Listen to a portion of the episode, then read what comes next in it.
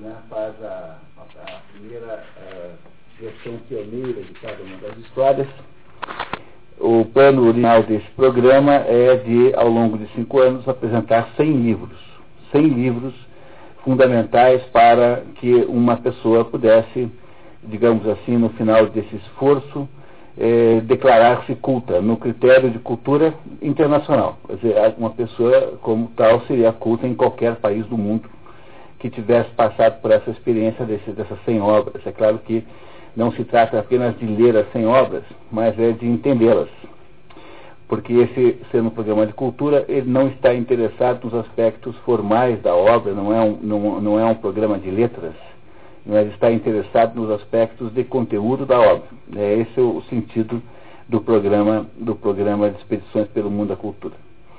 Também tenho dito a vocês que a maior parte das pessoas elas leem como se como aqueles patinadores do, do gelo, do Holiday on Ice, patinavam no gelo, lembram daquilo? Que tinha um negócio de patinar no gelo, o Holiday on Ice. Eu sempre tenho pesadelos terríveis com aquilo, que é a imagem de, a ideia de eu, de eu morrer e vou reencarnar como um, um, um patinador naquele negócio. é, com, aquela, com aqueles, aquelas franjas assim do lado da calça, assim, e uns guizos, né? Entendeu?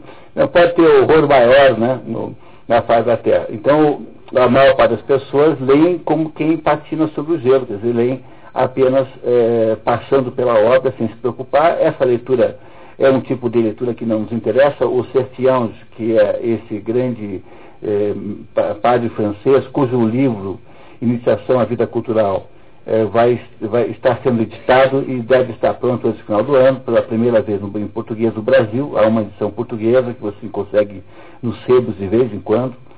O padre Sertians dizia que tem três é, tipos de leitura. Você pode até expandir isso para quatro, né? A leitura de entretenimento, que é essa leitura que você lê sem compromisso nenhum, é a leitura que a maior parte das pessoas faz que é uma leitura rasa e é apenas uma passagem de tempo, do tempo essa leitura está hoje muito prejudicada porque as novelas da televisão a substituíram completamente. Então, não há tão, mais tanta gente que leia, que se dedique a ler, porque a televisão é mais barata, né? Mais fácil, mais passivo, mais, mais, mais, mais, é, enfim, é mais fácil ver a novela do que ler o Sidney Sheldon, ou ler o José de Alencar, tipicamente um autor brasileiro que se, dá, se prestava a esse fim, por exemplo. Mas ainda há leitura de entretenimento, que é quase sempre os livros no topo do, da lista de best-sellers são leitura de entretenimento. Não tenho nada contra ela, mas não é dessa leitura que nós estamos falando aqui. Essa leitura não nos interessa. Há o segundo tipo de leitura, que é a leitura de informação, que é a leitura típica do jornal. Então, é, a leitura de informação é muito ampla, vai desde uh, você descobrir na internet se vai chover amanhã, até saber qual é o endereço do chaveiro mais próximo, tudo isso é leitura de informação. Essa leitura também não nos interessa aqui nesse curso. E ela, ela é, uh, está se, mais ou menos se confundindo com a leitura da internet, mais ou menos. Há um terceiro tipo de leitura, esse sim, sempre eh, recapitulando aqui os, os, o, o esquema do padre Sertianjo. Ah, então, o terceiro tipo de leitura é a leitura de formação. E essa é a leitura que nos interessa aqui. A leitura de informação, de formação, diferentemente da leitura de entretenimento, ela não é uma, uma, um deslizamento sobre o gelo, mas ela é um tipo de prospecção geológica. Você não desliza sobre o gelo, mas faz um buraco no chão e vai até onde for necessário para eh, capturar né, aqueles conteúdos mais profundos. Há uma, um quarto tipo de leitura possível, que é a leitura de inspiração, que é a leitura de natureza mística, religiosa, mas essa você pode também colocar dentro da categoria de formação sem nenhum problema, não, não configura uma categoria própria.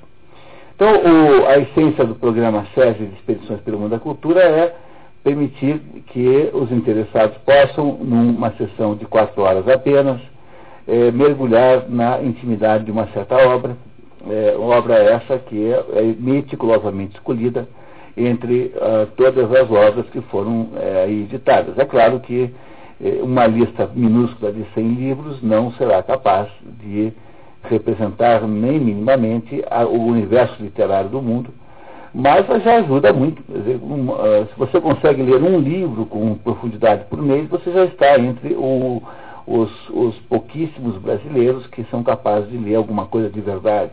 Aqui não se lê quase nada. Fora do contexto de obrigação profissional, né, de obrigação estudantil, por exemplo. Então, a ideia é fazer é, essa seleção. A maior parte dos livros que vocês estão em volta de nós não valem absolutamente nada. Né? Dizer, a maior parte dos livros já foram escritos, não tem valor nenhum, ou é praticamente insignificante. Se vocês conseguem escolher melhor entre essa montoeira, este mar de coisas inúteis, você já ganhou um pedaço da vida, porque a nossa vida já é muito ocupada, né? Então, temos pouquíssimo tempo, vamos gastá-lo lendo os livros errados, não tem cabimento nenhum. Então, o que se faz aqui é uma meticulosa escolha. Essa escolha sempre é feita, embora haja uma lista de prováveis candidatos para os próximos dois anos, que são os dois últimos anos, são, são cinco anos do programa, né? esse é o terceiro. Então, para o ano que vem e outro, nós já temos uma lista, mas a lista oficial só sai em outubro. Então, em outubro, eu costumo distribuir uma pré-lista que leva em consideração, entre outras coisas, a disponibilidade do livro para venda no comércio, de modo que aqueles que leem os livros possam ter a chance de comprar. Então, em outubro, vocês recebem a lista do ano que vem, com mais 20 livros, alguma coisa como 22, provavelmente, para que nós possamos é, fazer os 100 em 5 anos, já que tivemos só 16 no primeiro, e 22 livros no último ano, no ano de 2010. Portanto, que seria os cinco anos programados para que esse é, para que esse programa funcionasse, né?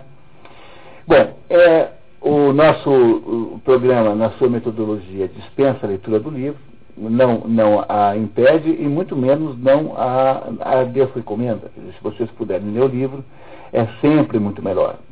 Esse livro em especial é um livro muito curto, é uma novela, a forma literária é, de que esse livro é feito, chama-se novela. Nós aqui temos dificuldade de ler essa palavra, porque nós, é, como em espanhol a palavra romance fala-se disse novela, então isso que tem na televisão, tecnicamente é uma, um teleromance e não é uma telenovela. Porque o, o, o que os espanhóis chamam de novela, é que nós chamamos de romance. A estrutura do romance é a estrutura mais complexa de todas as formas literárias. Ela é um conjunto paralelo de histórias que se interpenetram. São diversos núcleos de ação que têm ligações entre si. Isso é um romance. A novela, em português, como esse livro aqui, A Morte de Ivan Illich, é uma narrativa centrada numa única ação. Portanto, a novela tende a ser menor que o romance, de modo geral são. Não que não haja, possa haver exceção, mas um romance pequeno pode às vezes ser menor do que uma novela longa. Mas isso não é comum. O normal é que a novela seja uma história curta, centrada numa única ação, do começo até o fim. Enquanto que o romance é centrado em diversas ações que se interpenetram. É por isso que essa dramaturgia popular chamada de, de novela na televisão é, na verdade, tecnicamente um tele-romance. E a razão pela qual nós inventamos esse nome é que nós copiamos da, dos espanhóis que já tinham isso lá e copiamos o nome sem saber o que estávamos copiando. Então, telenovela, em princípio, não tem muito cabimento. Mas o próprio produto também não tem, quer dizer, nada mais adequado né, que o roto case com esfarrapado. Né? Então, lá, nada, nada demais nisso também. Né? É, nós temos poucas, nós temos poucas novelas aqui no nosso programa, eu consigo me lembrar assim, à primeira vista, apenas do do Coração da Treva, O Estrangeiro. Bom, acho que só. Né? Tivemos apenas essas duas novelas até agora. Uma novela é sempre uma história muito mais simples, muito mais simplificada, porque ela não contrapõe planos de ação, ela não estabelece é, coisas que são independentes entre si. Bom, o, o nosso livro, é, A Morte de Ivan Illich, tem aí no mercado duas traduções, uma essa aqui, feita pelos Boris Schneiderman, e uma outra editada pela LPM, feita pela Vera Caran. Qualquer uma dessas duas que você tenha escolhido é, vai estar muito boa, não há nenhum problema nas duas, são traduções boas.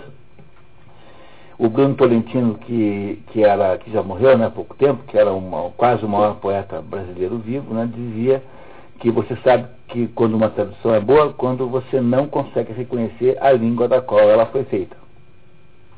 Que essa era a única medida prática, pragmática, concreta de medir qualidade de tradução. Essa, tanto uma quanto a outra, eu li ambas, são de boa qualidade, não tem nenhum problema, então aqueles que pretendem ler o livro em seguida é, irão ter sucesso de um jeito ou de outro. A personagem, ou melhor, a, a, a, a este indivíduo chamado Lev Tolstói, uh, já havia uma polêmica logo de início, porque Lev Tolstói, Lev em, em russo significa leão, e por alguma estranha razão, tudo quanto é nome Tolstói escrito por aí vem precedido de um é, castelhano leão, é, que não parece ser é, justificado de modo nenhum. Né? Então todo mundo chama o homem de Leão, Tolstói, é, sem nenhum sentido, porque afinal de contas, ou chamamos pelo nome russo, Lev, que é leão, ou chamamos pelo leão português, né? já que temos a palavra leão. É um leão Tolstói, é, é aí hum, raro, de modo geral, quando se tenta escrever não em russo, escreve-se em Lev Tolstói. É muito comum você encontrar o título como Leon Tolstói. Se não me engano, o título da LPM é Leon Tolstói. Alguém tem a edição da LPM aí? A Leon, como é que é? Como é que tá? Leão. Tá, tá certo, que bom, né? Muito bem. Esse escritor é um escritor contemporâneo de Dostoiévski, eu, eu quero dizer para vocês que se vocês quiserem estudar a literatura russa, quem tem interesse na literatura russa em especial, basta estudar os escritores do século XIX, porque a, a grande, a maior parte dos escritores russos que tem realmente valor são todos do século XIX.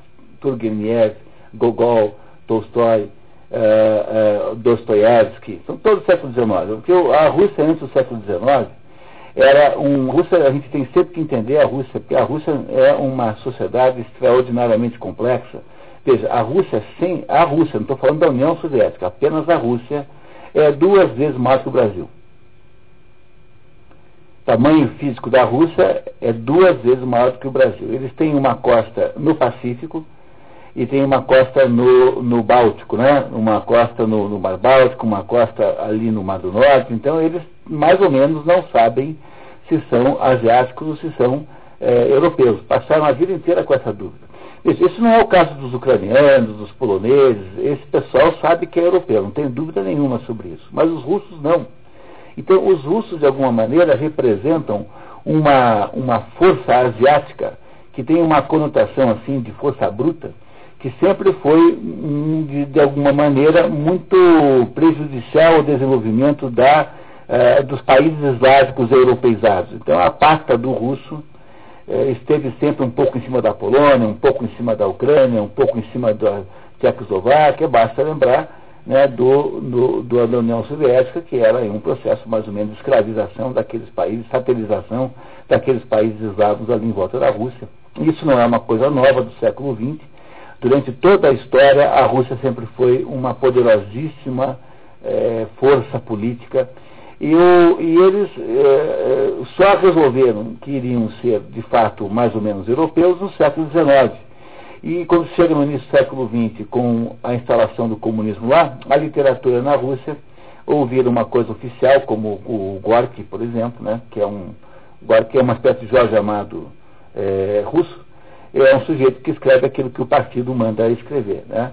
E uh, o, o, a boa literatura russa vai mais ou menos para os bastidores, vai para o subterrâneo, e só é redescoberta, então, verdadeiramente com Solzhenitsyn, já na década de 70, mais ou menos. Então, o máximo da literatura russa está no século XIX. Se você lê esses autores básicos, você lê é, o melhor que os russos escreveram. E entre esses autores está essa personagem extraordinariamente é, é única com que é a pessoa de Lev Tolstói. Vocês receberam aí uma pequena cronologia, queria passar os olhos com vocês nela. É, não dá para a gente debater muito o Tolstói agora, senão não, não temos tempo de estudar o livro. Mas no final do nosso encontro de hoje, eu queria muito considerar com vocês alguns aspectos de Tolstói muito importantes, sobretudo porque esses aspectos de Tolstói que serão levantados aqui então já uma preparação para o livro As Confissões de Santo Agostinho, que é o nosso próximo livro. Então há uma, aí uma, uma, é, um casamento aí, né? há, uma, há uma interação entre o livro de hoje e o próximo livro chamado Confissões. É, de modo geral, tenta-se fazer isso. Nem sempre é possível, porque é, às vezes as interações só aparecem na última hora. Mas nesse caso aí vai ser possível é, discutir o Tolstói em comparação com o Santo Agostinho, porque eles têm alguma coisa muito semelhante e alguma coisa muito dessemelhante. Então, olhando para o nosso para o nosso autor, né? Ele nasce em 1828, ele é um pouco mais, é, um pouquinho mais novo do que o Dostoevsky. Nasce, é, acho que o Dostoevsky é de 23, 21, tá? Então ele tem aí sete anos mais jovem que o Dostoevsky. Nasce Lev Nikolaevich Tolstói, todo mundo sabe o nome do pai dele, né? Como é que chama o pai dele? Nicolau, muito bem. Então, é, todo mundo aqui aprendeu a falar russo, essa é uma das virtudes os efeitos colaterais, Carmen, desse curso aqui, é que todo mundo sabe falar russo hoje em dia, aqui, né, que frequenta esse curso. Nasceu em Snaia Poliana, propriedade da família na região de Tula. Tula é a região bem central da Rússia. É, a, a, cidade mais importante ali deve ser Kazan, provavelmente. É o quarto filho da condessa Maria Volkonsky e do conde Nikolai Tolstói, que havia recebido comenda da Ordem de São Vladimir por heroísmo. São Vladimir é o homem que canizou a Rússia, no ano 1000 mais ou menos. Foi aí que a Rússia tornou-se cristã. Esse Vladimir foi um, um, governante que virou São, foi cristianizado. São Vladimir, por favor, no critério da, uh, no critério da, da, do cristianismo ortodoxo. Porque não esquecer que o cristianismo que está o tempo todo presente nessa história não é o nosso cristianismo católico aqui, nem protestante. É ortodoxo, significa que há várias diferenças ao nosso, do nosso cristianismo. É cristianismo também, mas não é exatamente a mesma coisa. Ele teria tido quatro irmãos legítimos, o Nicolai, que tem o nome do pai, né? o Sergei, o Dmitri e a Maria, e um ilegítimo, Mitchenka, que é um diminutivo. Né? Michel, certamente o nome do Mitchenka. O ambiente, o ambiente familiar é culto, havia biblioteca com 20 mil livros em várias línguas. Eu não sei se vocês imaginam quanto isso representa um patrimônio extraordinário. Quantas pessoas você conhece que tem 20 mil livros? É, a Bíblia tem, e, e o Bíblia é assim, excepcionalíssimo, né? Hoje, hoje em dia ninguém mantém biblioteca nenhuma. Né? Comenta-se que a revista Caras foi fazer lá uma reportagem com o Ratinho, foi lá filmar o apartamento, fazer fotografias do, do apartamento que ele tem aí, de 2 mil metros quadrados. E aí o, o, o repórter falou assim, ó oh, Ratinho, todo mundo fica implicando com você, que você é analfabeto, não sei o que, ignorante. Vamos tirar uma foto sua lendo um livro? Aí começou uma pesquisa né, é, enorme na casa do Ratinho para achar um livro, e o que conseguiram achar mais próximo de um livro foi a lista telefônica. Entendeu? Tinha mais cara de livro, parecia ali. Então, então é muito incomum que hoje alguém tenha 20 mil livros. Esse homem tinha 20 mil, o pai do Tolstói, quando os livros eram caríssimos. Porque hoje os livros são caros, mas eles são acessíveis. Mas no tempo do Tolstói, os livros eram caríssimos, porque eram todos encadernados com algum, com, com, né, com, com algum, com alguma, algum lure, e a, o papel era muito caro. Então é muito, é, é, é, preciso entender isso aqui como sinal de uma enorme gosto por cultura e em várias línguas, que não era, não era uma família poliglota. Devia ter pouquíssima gente na Rússia naquela época que tivesse 20 mil livros. É, eu, esses livros estão conservados. Essa propriedade onde nasceu Tolstói é hoje uma espécie de parque nacional e lá tem a biblioteca intacta, deixada lá ainda. O pai de Lev né, o fazia decorar poesias de Pushkin, que é o maior poeta da Rússia, e era generoso com os servos. Ainda nessa época existia o sistema de servidão, que era um sistema de, na prática, de escravidão, e ele era absolutamente generoso com os servos. Não castigava os servos, era um sujeito de nível muito alto, esse pai do, do Tolstói. É, o Tolstói parecia ser o contrário, tanto é que foi morto pelo, pelos servos por ser um sujeito com a oscilação de humor, talvez fosse alguém chamar bipolar, né? Os hoje os psicólogos chamariam de bipolar, mas o pai de Dostoiévski tinha ataques de ataques, de, ele bebia muito e, e, fazia coisas terríveis. E esse aqui é o contrário, né? É o contrário. O que não, não quis dizer que os filhos não tivessem sido muito diferentes, que, que tivessem obrigação de ser muito diferentes daqui, né? Se pensarmos bem, né? Em 1830, é, morre a mãe do, Dostoiévski, do, do, do Leon Tolstói, né, Maria Volkinsky, seis meses depois do parto de Maria, a última filha. É, leve com menos de dois anos, nunca lembraria da mãe. O, então, o Tolstói disse que nunca, não lembra, nunca teve nenhuma lembrança da mãe. Em 37, a família muda-se para Moscou para as crianças poderem estudar e morre o pai, eh, subitamente, muito jovem ainda, de derrame, enterrado em Tula. Lev passa aos cuidados da sua tia Alexandra, apelidada de Aline. Eh, em 41, morre a Aline e a sua tutora, sua tutora e os, os dois mudam para Kazan, onde fica sob a guarda dos tios e os Koff.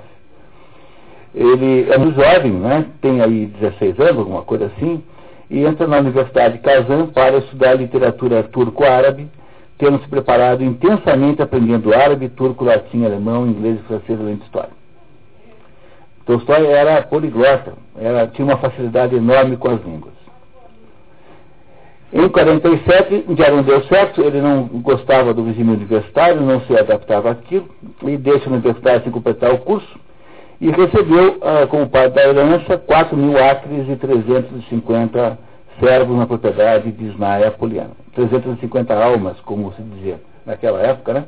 os servos eram parte da propriedade, eles não eram escravos, como eram os escravos aqui, mas eles não podiam se destacar da propriedade. Então, os servos, ditos almas, eram sempre herdados junto com, com a propriedade, ou vendidos junto com a propriedade. Era como se fosse assim, é, a plantel, né, de cabeça de gado, de galinha, assim que fosse. Bom, em, em 48, é, Tolstói começa uma vida mundana entre Moscou e Petersburgo, viciando-se em jogo, comprometendo o patrimônio, andando em más companhias. É o quê? É a mesma coisa. Aliás, ambos são viciados em jogo. Né? E o Tolstói não era alcoólatra, o, o Dostoiévski era alcoólatra também. Tá? Isso aqui não é. Em 50, a sua herança está praticamente comprometida com dívidas de jogo. Em 51, o seu irmão Nicolai, mais velho que ele, adere está no exército e ele então adere ao exército do Cáucaso e participa da guerra da Crimeia, uma guerra contra os turcos. E em 52 escreve a primeira obra, Infância, publicada numa revista, como era muito comum naquela época. Então, naquela época publicava-se em revistas e em jornais, aos capítulos, as obras depois que viravam livros. 53 escreve o segundo livro, Adolescência, e em 55, na revista Contemporânea, publica as narrativas de Sebastopol, onde narra as, as batalhas que presenciou e vivenciou, como o cerco à cidade de Sebastopol. Em 55, demite-se do exército, chateado com a profissão das armas, e em 56 morre de tuberculose seu irmão Dimitri. Escreve o terceiro e último pedaço da trilogia, Juventude, em 58, quase é morto por um urso numa caçada. Em 59, tem um filho legítimo com Axinia Basikin, uma camponesa causada, casada que tornou sua amante. É, ainda uma ainda é faz parte ainda da vida uh, mundana de Dostoiévski, porque ele passou numa época assim de uh, desregramento absoluto, né? Em 61, a data mais importante da história da Rússia, quase, né, que é a libertação dos servos no dia 18 de fevereiro, 19, pelo czar Alexandre II. E em 62, então, o, o Tolstói dá a primeira endireitada na cabeça, casando com uma moça muito mais jovem que ele, chamada Sofia Andreevna Bez. Essa Sofia também é, às vezes, chamada de Márcia, tinha esse apelido. E esse é um problema dos livros russos, porque cada personagem tem 12 apelidos e nenhum dos dois tem muito, muita ligação com o nome original. E tem 12 filhos eh, que estão aí citados. Ah, então não vale a pena, não, não, não, vamos ler. Dos cinco desses filhos, cinco morreram ainda crianças. Então teve 12 filhos com esta mulher, esse, além daquele filho ilegítimo que teve antes, que é o mais velho. Né? 63, para pagar uma dívida de jogo, ele publica, entrega lá os cossacos para serem publicados no mensageiro russo.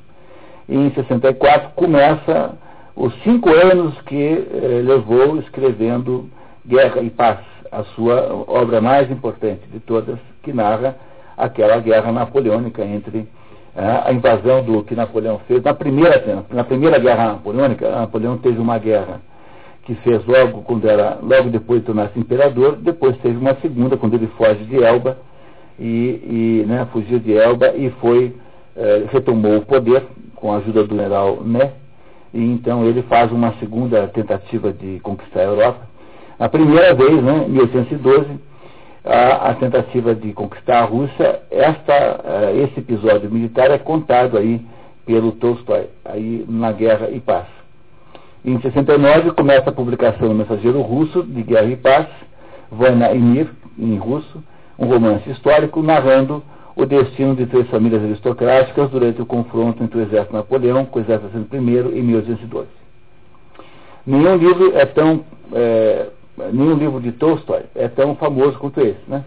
É um livro quase legível porque é enorme, tem três volumes, você, sei lá, alguma coisa com 1.600, 1.700 páginas, sofre do mesmo mal do, da La Recherche de Tom Perdy, com a diferença que o livro do Proust, né, ele é, na verdade, um conjunto de livros separados. Você pode ler um por um, mesmo em épocas muito passadas, que você irá entender o conjunto. Agora, esse não, esse é uma história completa e que é difícil ler na prática, pouquíssima gente leu Guerra e Paz inteiro. Há uma possibilidade de ele entrar aqui no programa, não sei, o que está garantido aqui no programa é a Ana Karenina. Então, a Ana Karenina está garantido para o ano que vem, mas esse, não sei, não sei se, se dá para fazer um resumo do livro, na prática mesmo. Ah, então, está aí em estudos. Em, mil, em, nesse ano mesmo, né, Tolstói vivenciaria a famosa Noite de Arzamas. É aqui começa a modificação espiritual de Tolstói. Ele até então era um aristocrata, de pai e mãe, é, com propriedades, dono de um monte de gente, que frequentava os lugares mais glamurosos, que jogava a sua fortuna fora, e é, que tinha, né, que tinha então, portanto, uma vida muito assim, e de repente ele, já famoso por ter publicado o livro, ele vai comprar terras e num lugar chamado Azamas tem uma espécie de transe, entra em transe místico. Ele depois tentou explicar num, num livro que ele não escreveu e não conseguiu editar, mas ele, é, diz ele, né, que ele foi atingido por uma estranha ansiedade, um medo, um terror, que nunca antes havia experimentado. Essa, essa vivência mística mudou completamente a vida de Tolstói. Em seguida começa a escrever o romance Ana Karenina, que é um romance inspirado em Flaubert, nitidamente, né, na, em Madame Bovary, e ele é, termina dois anos depois, e quando termina dois anos depois, vai pela primeira vez ao monastério de Optina. Aqui, mudem, por favor, em vez de Optimo, Optina, com N de November e A de Alfa, no, Optina, no final. É, esse, nesse mosteiro de Optina, que é um lugar sagrado lá para o, o, o cristianismo ortodoxo, ele é, também Dostoiévski andou lá. Dizer, há uma boa chance daquela personagem dos irmãos Karamazov, chamada Staras Zosima, que vocês que estiveram aqui no dia nessa viram, seja inspirado numa, num velhinho, Staras significa ancião, mas não é um ancião qualquer, é um ancião assim com uma sabedoria excepcional, que é um, uma, uma espécie de, de guia espiritual de quem é, ele aceitar, né?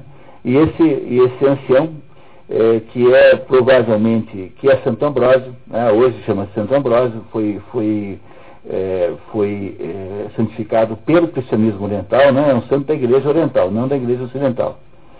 E esse Santo Ambrósio, o Tolstói conheceu muito bem, era lá o principal ancião lá daquele mosteiro, e também o, foi, uma, também foi visitado por Dostoiévski em 78 e o Gogol já fizeram a mesma visita em 50. Quer dizer, certamente esse senhor aqui não aguentava mais a romaria de literários e de escritores que iam lá o tempo, o tempo todo para ver se pediam conselhos a ele. Né? Então ele é uma dessas figuras extraordinárias, espirituais, e, e aqui diz, ó, em Latina, né, Tolstói conhece o Staras Ambroski. Ambroski é Ambrósio em russo. Ah, então Ambroski é Santo Ambrósio. Foi eh, canonizado pelo cristianismo oriental. Em 78, Tolstói publica na Karenina sua segunda obra mais conhecida depois de Guerra e Paz. Em 79, conclui que apenas os perseguidos estão na verdade e resolve aliar-se aos hereges e adversários da igreja. Neste ano, numa missa, antes da comunhão, vira as costas e sai da igreja para nunca mais voltar. Tolstói vê nisso sua conversão ao verdadeiro cristianismo. Começa aí uma eh, existência absolutamente, absolutamente original, essa que Tolstói terá daí para frente. Ele, de um sujeito aristocrático e mundano, tem aquela experiência mística durante aquela viagem, e aí vai ao mosteiro e começa então aos pouquinhos a, a, a, a contradizer, ou pelo menos de a não aceitar mais a religiosidade tal como expressa na religião ortodoxa. Não que ele gostasse de outra, mas nenhuma outra também servia. Tolstói vai criando uma, um cristianismo para si próprio, chamado cristianismo, que ele chama né, de cristianismo fundamental, cristianismo básico ou simples. Então ele vai criando uma espécie de seita. Muito parecido com o que fizeram os protestantes no, no, no Renascimento criaram então uma maneira de ver o cristianismo que independia da estrutura burocrática da igreja, que não tinha sustentação nem apoio de uma instituição. É isso que Tolstói começa a criar aí é, nessa época, dizer que é o verdadeiro cristianismo. Escreve Minha Confissão, obra que só seria publicada em 82, em que condena a sua vida pregressa, incluindo toda a sua atividade literária, em que ele é, não, essas obras todas, que, que, aí o, tanto a Ana Karenina quanto o, o, outro livro, Guerra e Paz, são obras do tempo em que ele ainda não tinha se redescoberto verdadeiramente como cristão. Tolstói decide não escrever mais ficção, mas dedicar a sua vida ao verdadeiro cristianismo e ao socialismo agrário. É a concepção que ele tinha da vida é de que tudo quanto é, é cerimonial religioso é pervertido porque no fundo, no fundo só interessa o fato de que somos todos filhos de Deus e que se somos todos filhos de Deus, somos todos iguais. Então, essa história de que tem um padre que é mais, mais, mais importante que você, menos, tudo isso é besteira. Então, ele achava que não tinha que cultuar nem Jesus Cristo, nem Nossa Senhora, nem santo nenhum, não perigo nenhum, e que no fundo era uma, uma coisa de simplicidade absoluta. E como somos todos iguais porque somos todos filhos do mesmo pai, então todos temos que ter a mesma coisa. E ele então volta para aquela fazenda, país Maia Poliana, onde ele nasceu, e transforma aquele negócio numa espécie de centro de experimentação social, em que o, os, os, servos tinham poder também, é, aí estamos aí já, é, já, havia, já havia acontecido aí a libertação dos servos, né? Então ele começa a criar aí uma espécie de socialismo agrário, um negócio é, muito parecido com isso que hoje em dia está na cabeça assim de alguém como Frei Berto, entendeu? coisas desse gênero. A diferença é que Tolstói não tinha uma proposição revolucionária, ele não, não associava isso a nenhuma, nenhuma entidade evolucionária, a nenhuma, ele não era um marxista, ao contrário, achava Karl Marx um idiota completo ele não, não era um, um, socialista moderno, mas ele era um sujeito que tinha assim, essa ideia do socialismo cristão. Quem tem essa mesma ideia é esse procurador orelhudo, como é que chama esse Luiz? Como é que é esse Luiz, Luiz Francisco, né? Que desapareceu depois que o PT virou réu, ele sumiu. Né? Para você ver como, né, como, como se faz um canalhazinho, né? Era um sujeito vistoso que dava por aí. Esse sujeito escreveu um livro de 1.100 páginas dizendo que o comunismo é uma utopia cristã. Pois essa é uma ideia tolstoniana, tolstoniana tá? mais ou menos uma ideia tolstoniana, muito parecido com o que Tolstói pensava do mundo. Bom, mas o Tolstói vamos voltar a ele no final, sabe? Então a gente passa a tarde inteira falando disso. Volta para Optimum em 1861 e apresenta ao Staret Avronsky, a Santo Ambrósio, a sua nova versão do Novo Testamento, que ele acha que é certa dita combinação e tradução dos quatro evangelhos, e que expurga toda a referência à divindade de Cristo, aos milagres, ao sobrenatural, à redenção e à imortalidade. O velhinho pega um cacete e expulsa as cacetadas do mosteiro. O, o Santo Ambrósio corre com ele do mosteiro, ele sai furioso, porque, achando que o tal do velhinho, Santo Ambrósio, tinha uma fé cega. E ele achava inacreditável que alguém pudesse ter fé cega, que a fé tinha que ser uma coisa racional. Esse Dostoiévski não bate bem, sabe? Vocês me, depois a gente volta a, falar um pouquinho dele, mas ele tinha essas coisas assim. Ele começa a escrever em 84, né, em perdão, 82, escreve o artigo por ocasião do censo de Moscou, onde afirma é impossível viver desse modo, impossível, impossível, impossível, referindo-se às disparidades de renda entre ricos e pobres. Muda-se para Moscou para os filhos poderem estudar e fica mais impressionado ainda com as desigualdades entre os homens, que são irmãos logo iguais, segundo sua visão. Em 84, começa a escrever o Diário de um Louco para descrever a noite de Azamas. Em, tenta aprender aos 56 anos o ofício sapateiro e uh, começa a ler filosofia chinesa. Quem era sapateiro também era o Jacob Böhme, o Jacob Böhme é um místico alemão do século do século uh, uh, e, e, que era sapateiro e que, embora não tivesse nenhuma formação é, filosófica, nada, era capaz de explicar coisas extraordinárias. Né? Então talvez tenha sido essa a inspiração de Tolstói, ser como Jacob Böhme. Em 86, publica A Morte de Ivan Ilitch, Smert Ivana Ilitcha. Esse é o nome em russo né, do livro que vamos ler hoje. Em 90, publica Santa Kreutzer, em que condena as relações sexuais, até mesmo no casamento, salvo para efeitos de reprodução. Isso ele fez depois, bom, ele já tinha 13 filhos, né, quando ele... bom, mas para a reprodução dava certo, né, não tinha problema. Em, em, em 91, publica Crítica à Teologia Dogmática, em que ataca as igrejas em geral, é, decide doar todos os seus bens para os pobres. A família, obviamente, não acha boa ideia, e ele então é, pressiona o Tolstói, e ele então passa todos os bens para a família e fica sem nada. Ele abre mão de todas as coisas que, que havia, né, propriedades e tudo. Em 94, publica O Reino de Deus está dentro de você, síntese do seu pensamento espiritual e social que teria influenciado o pacifismo de Gandhi. O pacifismo era uma das regras básicas da filosofia moral de Tolstói. A sua mulher sócia, aqui tem uma calúnia, tá? eu escrevi isso aqui, é, e hoje de manhã eu descobri que a, a, sua mulher sócia não teve um amante chamado Sergei Tanaik, mesmo porque até que tinha um certo cabimento, já que ele tinha decretado que não era mais para ter sexo a não ser para casamento, ela já tinha 13 filhos. Então parece até legítimo que ela tivesse arrumado um amante. Mas parece, ao que tudo indica, que esse foi uma paixão platônica, embora tenha de fato existido. Então, por favor, corrijam a calúnia, aparentemente, ao que tudo indica, esta, esta paixão foi platônica, embora tenha sido verdadeira, real, concreta. Publica em 98 um livro chamado Que a Arte, que é um livro muito interessante, esse aqui, ó, que a arte, essa tradução aqui no Brasil é feita do inglês, quer dizer, tem alguma dificuldade por causa disso, em que ele acha que a arte só serve para proclamar, só para divulgar o, a verdade cristã. E que todo tipo de arte, incluindo os livros que ele escreveu, são uma belíssima porcaria, e nisso inclui também Shakespeare, Da Vinci, Dante Alighieri e todo mundo. tá?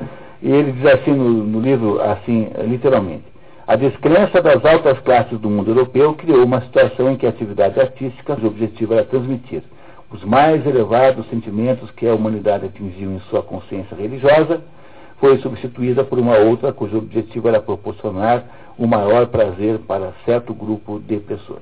A tese desse livro aqui, o que é arte, é de que perdeu-se, ah, na medida em que o mundo foi eh, vivendo, a ideia de que a arte servia, como no início dos tempos, apenas para é, apresentar a verdade religiosa, e quando então uma determinada classe ociosa, rica, europeia, já descrente, é, tendo apenas um cristianismo de fachada, ela então é, resolve transformar a arte na busca do prazer. Então a ideia de que a arte serve para que haja um estímulo, é, digamos, é, sensorial, é uma ideia é, na opinião dele, é, pervertida do que seja arte. E escreve esse livro para provar isso. É um livro que vale a pena ler porque é um livro muito bem feito. É claro que você não precisa concordar com a tese, né? A tese não está certa na sua totalidade, embora tenha algum, tenha algum ponto aqui e ali. Mas é, uma, uma, é um livro muito interessante que, sobretudo, revela tudo que o Tolstói é. Se você quer entender como funciona a mente do Tolstói, leia esse livro, O que é arte, que você compreenderá. É,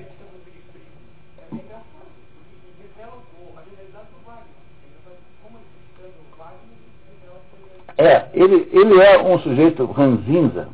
Um, é, esse aqui me parece que é um sujeito que passou a noite em clara com dor de dente, assim, escreveu o livro de manhã. Mais ou menos assim. Deve ter sido isso o caso, provavelmente, né? Muito bem. E publica em 99 Ressurreição, de caráter messiânico, Em 1901, abandona a família em Moscou para se isolar em Isnaya Poliana, que se torna lugar de romaria de tolstoianos, adeptos de uma espécie de comunismo místico associado à teoria da não resistência ao mal. Fora sua última viagem a Optina. Diz o Chesterton gozando o Tolstói, né, dizendo assim que no, para o pessoal do Tolstói, São Jorge não matou o dragão, mas amarrou uma fita cor-de-rosa no focinho dele e deu um pratinho de leite. não é isso? Porque a ideia do Tolstói é que não se deve jamais. É, o, a ideia fundamental do cristianismo de Tolstói é exatamente aquilo que está no Sermão da Montanha. Você deve dar a face ao seu agressor, a outra face. Assim. Então é a ideia da não violência, da extinção de todo o processo jurídico e legal, que não se deve de modo nenhum perseguir os criminosos. Isso não se faz. Isso não vai eh, resolver nada. E, bom, a gente volta ao Tolstói depois. E, e no, dia, no dia 28 de outubro, com 82 anos, foge da sua propriedade buscando isolamento e silêncio e morre de pneumonia na estação de Astapov no dia 20 de novembro, depois de vagar entre vários mosteiros. Então, essa é a história do Tolstói. Essa é, depois que Tolstói decidiu que não ia mais escrever ficção, único a única obra que ele escreveu foi A Morte de Ivan Illich, que tem uma conotação nitidamente ficcional. Mas ela já não é como os livros anteriores, porque se os livros anteriores eram, na opinião dele, livros em que ele estava mais ou menos iludido com as coisas do mundo, esse aqui não é mais um livro assim. Vocês verão que esta obra, que é uma obra maravilhosa, um livro extraordinário, diz o, o Paulo Roney, que é a melhor novela já escrita, quer dizer, um modelo de novela, se alguém quiser saber como é que escreve uma novela, é esse livro para ler. O Otto Maria Carpo tem elogios não menores a esse livro. É dizer, é uma obra extraordinária, que você lê numa tensão dramática enorme, é quase impossível parar de ler, e que conta a história de um sujeito chamado Ivan Illich. Esse Ivan Illich é um advogado, de certo modo bem sucedido, é, a quem acontece um, um, um, um mundo destino produz lá um, um uh, atrapalho enorme. E a, a, história dessa transição entre uma situação de extraordinário conforto e uh, de enorme felicidade e tranquilidade para uma situação dramática que esta que esse, eh, essa novela nos conta quando Tolstói escreveu esse livro, ele já estava dentro desta vida espiritual. É preciso dizer que, seja quanto nós discordemos de Tolstói, e depois vamos tentar entender isso no final, não se pode dizer que ele não tenha sido um sujeito coerente. Ele foi absolutamente coerente. Ele é um daquelas, dessas almas que passam a vida fazendo só apenas as coisas que acham que são justas não se pode, portanto, acusá-lo de ser um, um farsante, de ser um fingido, de ser um publicitário de si mesmo, de ser, um, né, de ser alguém que faz só marketing. Entendeu? Não é alguém que finge que é uma coisa e é outra. Esse era de fato assim. Podia estar errado, mas era verdadeiro. Isso já é uma grande virtude que tem Tolstói. E é esse livro, então, que não é um livro que possa discutir nenhuma ideia religiosa, é um livro completamente ação pura, pura, pura ele vai, é, esse livro representa mais ou menos o próprio processo que, que é, simbolicamente, né, que Tolstói estava vivendo. Vamos então, se vocês não têm dúvidas, depois a gente volta a falar de Tolstói no final, a morte de Ivan Illich. Temos a nossa leitora oficial de volta hoje, que é a Clarinha, né, que vai nos ajudar a ler então para ganharmos um pouco de tempo e poupá-los do esforço. Lembro que a qualquer momento eu estou aqui para resolver pedaços obscuros e uh, palavras difíceis, embora acho que não tem nesse aqui. Eu começo sempre lendo o resumo da narrativa, né? Membro da aristocracia russa, o conde Lev Tolstói nasceu em 1828 na propriedade Poliana, na Rússia Central. De certo modo, a vida aristocrática permeia as grandes obras Guerra e Paz e Ana Karenina até a crise religiosa de 79 seguindo, seguida da conversão ao cristianismo primitivo e da obra Minha Confissão. A partir daí, a obra de Tolstói direcionou-se para temáticas cada vez mais espirituais. Tolstói acabou inaugurando um campesinato evangélico e a propriedade, a propriedade de Isnaia tornou-se destino de romarias. Nenhuma obra de Tolstói reflete a transição da própria vida do autor tão bem quanto a novela A Morte de Ivan Illich, publicada em 86. Essencialmente, a doutrina de Tolstói é uma forma de anarquismo cristão baseado no princípio do amor fraterno e de certo, em certos preceitos do Sermão da Montanha. Não ser colérico, não cometer adultério, não fazer juramentos, não oferecer resistência ao mal, amar os inimigos. O bem, acreditava ele, conduziria afinal a sociedade agrária, igualitária, livre de estados, composta de vegetarianos abstêmios e não fumantes, que se vestiriam como camponeses e praticariam a castidade antes e depois do casamento. Esse é o modelo existencial de Tolstói. Isso parece assim estranho, mas quando ele esteve vivo, durante 20 anos, havia centenas de pessoas que moravam na propriedade de Tolstói tentando botar isso na prática. O, o, o Chesterton chama o Tolstói, de, o, a turma do Tolstói de os novos quacres. Quacre é Quaker, né? Em inglês, né? Que ele teria criado então uma seita de Quakers, de quacres. É isso que ele teria acabado é, teria se resumido fundamentalmente a isso. Paulo Ronald acha a novela A Morte de Ivan Illich a mais perfeita que já se escreveu e Otto Maria Carpo considera uma das mais comoventes e mais pungentes da literatura universal. Para Otto Maria Carpo, Tolstói foi, sem dúvida, um homem que durante toda a vida procurou com zelo fanático a verdade. Não se pode dizer dele que tenha sido um tapeador. Pode, pode ter se auto-enganado mas que era um sujeito é, é, desonesto consigo mesmo, não era. Né? É, há milhões de, milhões de linhas escritas para explicar Tolstói, que é um personagem muito estranha, né? e há uma aposta maior que está ligado aí aos seus complexos de culpa, apesar de que a família dele não era uma família exploradora do, do, do, dos outros, como eram os outros aristocratas russos. O pai dele era um sujeito absolutamente humano e generoso. Ninguém sabe muito bem o que é. A verdade é que ele teve um, um, passou por uma experiência mística e desde então foi se tornando cada vez um, um, um, aquilo que ele concebia como sendo um cristão primitivo antes de aparecer essa desgraça chamada igreja.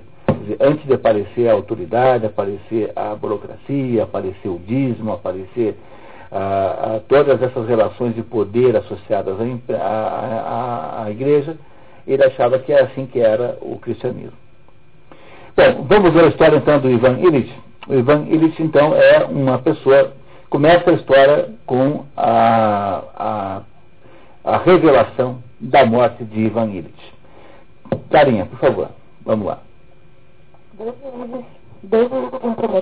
Um privado. Acho que não está dando certo, não. Tem mais um aí? Tocar, por favor, querido.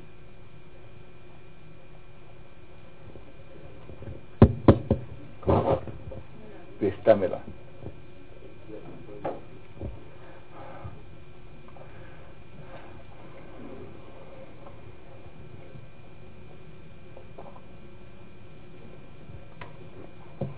Dois juízes e um promotor, no intervalo de um julgamento, conversam sobre casos jurídicos quando um deles, Piotr Ivanovich, que passava os olhos por um jornal, alerta os colegas. Senhores, disse ele, morreu Ivan Illich. Será possível? Aqui está a leia, disse ele a Fyodor Vassilievich, entregando-lhe o jornal fresco, ainda cheirando a tinta. Havia ali a seguinte notícia, envolvida por uma tarja preta. Praskovia Fyodorovna Golovina comunica, com dor na alma, a seus parentes e conhecidos o falecimento de seu amado esposo, o juiz Ivan Ilyich Golovin, ocorrido em 4 de fevereiro do corrente ano de 1882. O féretro sairá sexta-feira, à uma da tarde. Ivan Illich era colega dos cavalheiros ali reunidos, e todos gostavam dele. Estivera doente algumas semanas. Dizia-se que a sua doença era incurável, não fora substituído no cargo durante a moléstia, mas sugeria-se que no caso da sua morte seria provavelmente substituído por Alexeyev, e esse no seu cargo por Vinnikov ou Stabel. De modo que, ao ouvirem a notícia da morte de Van Illich, o primeiro pensamento de cada um dos que estavam reunidos no gabinete teve por objeto a influência que essa morte poderia ter sobre as transferências ou promoções, tanto dos próprios juízes como dos seus conhecidos. Então, aí começa muito importante, esse primeiro início é muito bom, porque estão os colegas do Ivan Illich, Golovin, né? Ele nunca mais vai ser chamado de Golovin, porque o autor uh, só o chama de Ivan Illich, só o nome e o patronímico. Então é Ivan, filho de Ilha, né? que é o Illich, filho de Ilha, que é o primeiro nome do pai dele.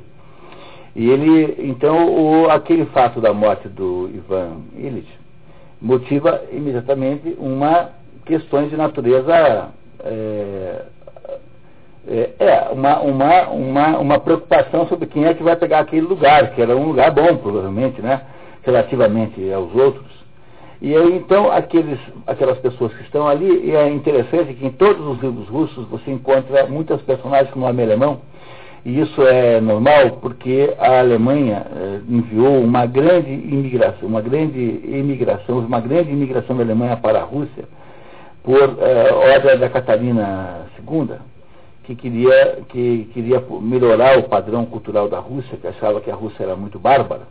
Então ela incentivou, entregou terras em, inúmeras quantidades, em, em enorme quantidade para russos, tanto é que tem muito alemão que mora hoje no Brasil, que veio do, do, do para o Brasil da Rússia e não é, da, da Alemanha. Os alemães do Volga, aqui em Vitmarsum, por exemplo, Vitmarsum não, em, Entre Rios, é, então há muitas colônias alemãs no Brasil que têm origem russa, embora sejam alemães em termos étnicos.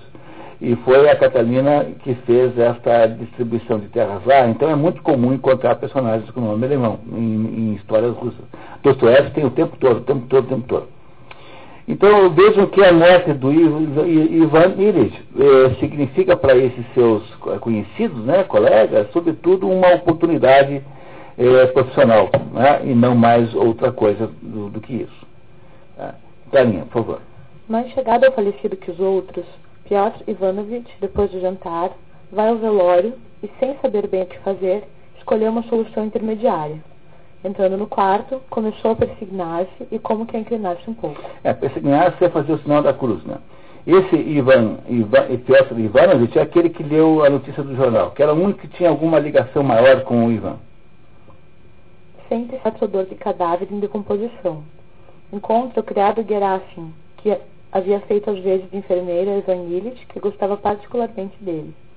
Piotr Ivanovich julga que seu amigo, como todos os defuntos, tinha o rosto mais belo e, sobretudo, mais significativo do que for em vida.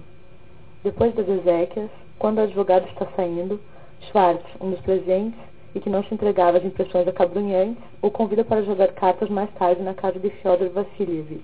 Esse Fyodor Vassilievich um daqueles que está conversando com o, com o Piotr lá no escritório, né, quando se descobre a morte do, do Ivan Illich. Né? Tudo bem.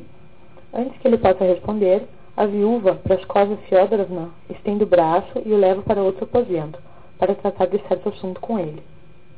Mas eu tenho um caso a tratar com o senhor, Piotr Ivanovich inclinou-se e procurou evitar que se separassem as molas do puff, o qual imediatamente se mexeu debaixo dele. Nos últimos dias ele sofreu horrivelmente. Sofreu muito? perguntou Piotr Ivanovich. Ah, foi terrível. Nos últimos, não digo minutos, mas horas, ele não parou de gritar. Gritou sem cessar três dias seguidos. Era intolerável. Não consigo compreender como suportei isto. Ouvia-se tudo, atrás de três portas. Ah, o que tive de sofrer. Piotr Ivanovich, misturando sentimentos de horror ao sofrimento do amigo com curiosidade mórbida, procura obter detalhes do passamento de Ivan, como se a morte fosse uma aventura inerente a Ivan Illich apenas, e de modo nenhum a ele também. A conversa progride para assuntos pecuniários e a viúva quer saber como obter dinheiro do tesouro, em consequência da morte do marido.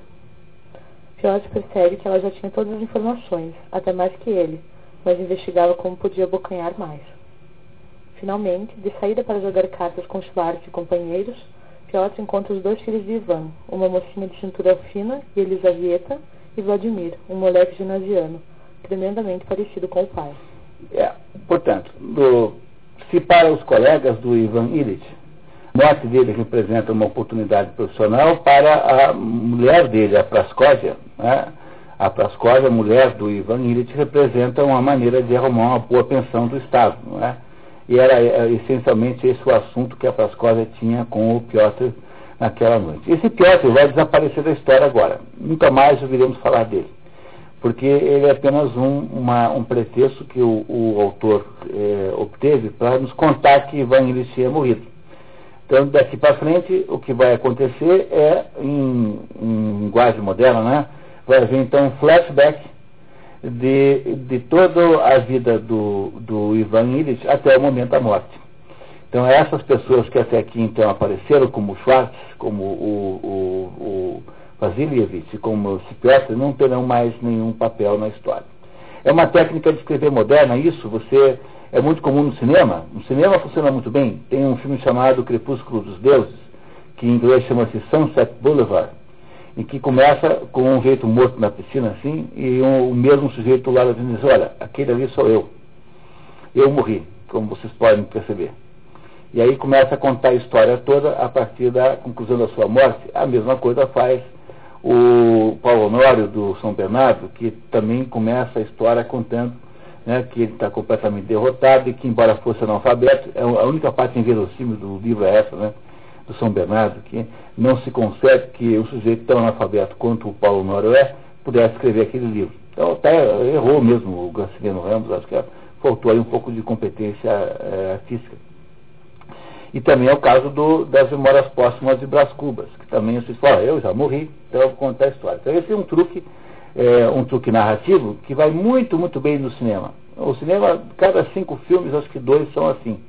Começa uma história, no, no, no, a, a, um fato consumado logo de cara, e aí o resto do filme é para explicar como é que as coisas acabaram daquele jeito. Talvez tenha sido até Leon Tolstói que inventou isso, não sei garantir mas é, sem dúvida nenhuma, uma, um recurso muito, muito hábil. Então, agora sabemos que o, o Ivan Illich morreu, que ele era advogado, que ele, portanto, é, vai ser substituído e, e, a mulher dele, então, irá cuidar aí né, para ele, para ele, é, para que ele é, possa, é, aquele, aquele fato, embora lamentável, possa, não, não, não a deixe na miséria, não é isso? E agora o autor vai nos contar o quem é o nosso, o nosso personagem Ivan Illich desde o início. Certo, pessoal? Alguém tem alguma dúvida? Alguém não entendeu algum pedaço da história até agora? A única personagem que continua viva aí, não é porque o Ivan morreu, é a Prascóvia. Só viremos falar da Prascóvia daqui para frente dos personagens, das personagens já, já aí mencionadas. Então começamos. A história pregressa da vida de Ivan Illich foi das mais simples e comuns, e ao mesmo tempo das mais terríveis. Ao morrer, Ivan Illich tinha 45 anos e era juiz do foro criminal. Só, desculpe uma expressão, o sistema jurídico russo não é como o nosso, lá existe a figura do juiz de instrução, que é um juiz que comanda o inquérito. Então aqui no, no, no Brasil não é assim, né? Aqui é a polícia quem faz o inquérito e o juiz recebe os autos apenas. Mas na França é assim e na Rússia também é assim. Né? Aquele juiz que desmascara o Raskolnikov, né? aquele era um juiz de instrução também, o Porfiri. Né? Se vocês lembram do crime castigo, o Porfiri é, é juiz de instrução também. Então, o juiz de instrução é uma pessoa que comanda o um inquérito. Ele faz a investigação, todos os interrogatórios, enfim, para chegar à conclusão ou não da culpa de alguém filho de Ilya Yefimovich Govin, funcionário inútil de diversas repartições desnecessárias, destacava-se na família de que se podia dizer. Ilya teve três filhos. Ivan Illich era o segundo. O primogênito fazia carreira dentro do pai, apenas em outro ministério, já estava chegando à idade funcional em que se atinge a inércia dos vencimentos. O terceiro filho era um fracassado. Prejudicara-se em diferentes repartições e agora estava servindo na administração das estradas de ferro. Tanto seu pai como os irmãos, e particularmente as mulheres destes, não gostavam de se encontrar com ele e até não se lembravam, sem uma necessidade extrema, da sua existência. A irmã estava casada com o barão de Graça, um funcionário de Petersburgo, idêntico ao seu sogro. Ivan Illich era Le Fenix de la Família, significa aproximadamente orgulho da família. Como se dizia, não era frio e meticuloso como o mais velho, nem temerário como o caçula. Constituía o termo médio entre eles, uma pessoa inteligente, viva, agradável e decente. Cursou a faculdade de Direito junto com o irmão mais moço. Este foi expulso do quinto ano e não terminou o curso, enquanto Ivan Edith brilhava nos estudos, recebendo depois o diploma. Na faculdade, ele já era aquilo que seria no decorrer de toda a existência. Um homem capaz, alegre, bochão, comunicativo, mas um severo cumpridor daquilo que considerava seu dever, e considerava como seu dever tudo aquilo que consideravam como tal as pessoas mais altamente colocadas. Cometeu na faculdade algumas ações que antes pareciam-lhe grande ignomínia e que suscitaram nele asco por si mesmo, no momento em que as cometia. Tipo colar na prova. Mas, percebendo ulteriormente que essas ações eram cometidas também pelas pessoas altamente colocadas e não eram consideradas por elas como ações más, não é que ele as tivesse considerado boas, mas esqueceu-as de todo e não se entristecia um pouco sequer a lembrá-las. A impressão que vocês têm do Ivan Illich é boa?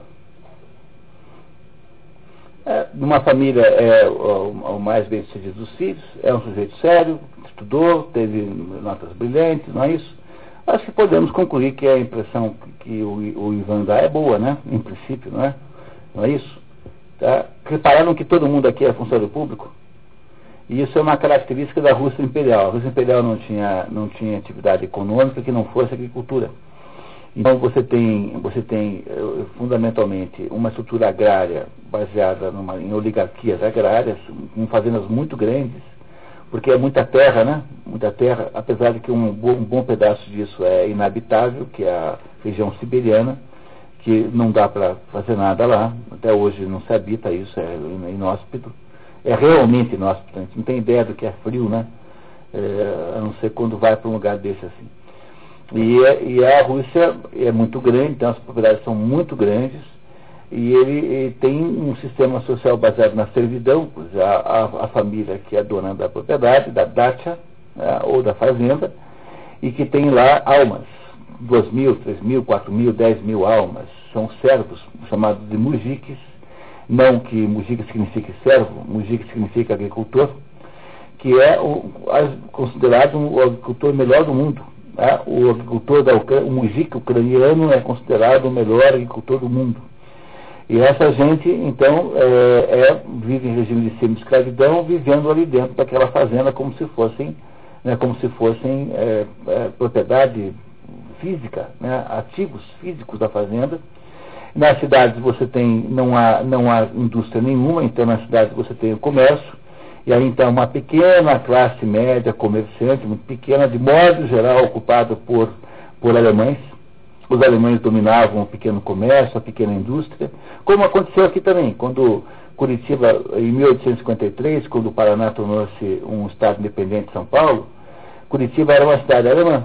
Das cinco padarias que tinha, quatro eram alemãs, dos cinco ferreiros, três eram alemães e assim por diante. Então, a mesma coisa aconteceu em Joinville, que quando chegaram lá os colonos, havia uma sociedade de portugueses, né, de famílias portuguesas que aos pouquinhos foram sendo substituídas pelos alemães que faziam então as coisas uh, industriais, assim.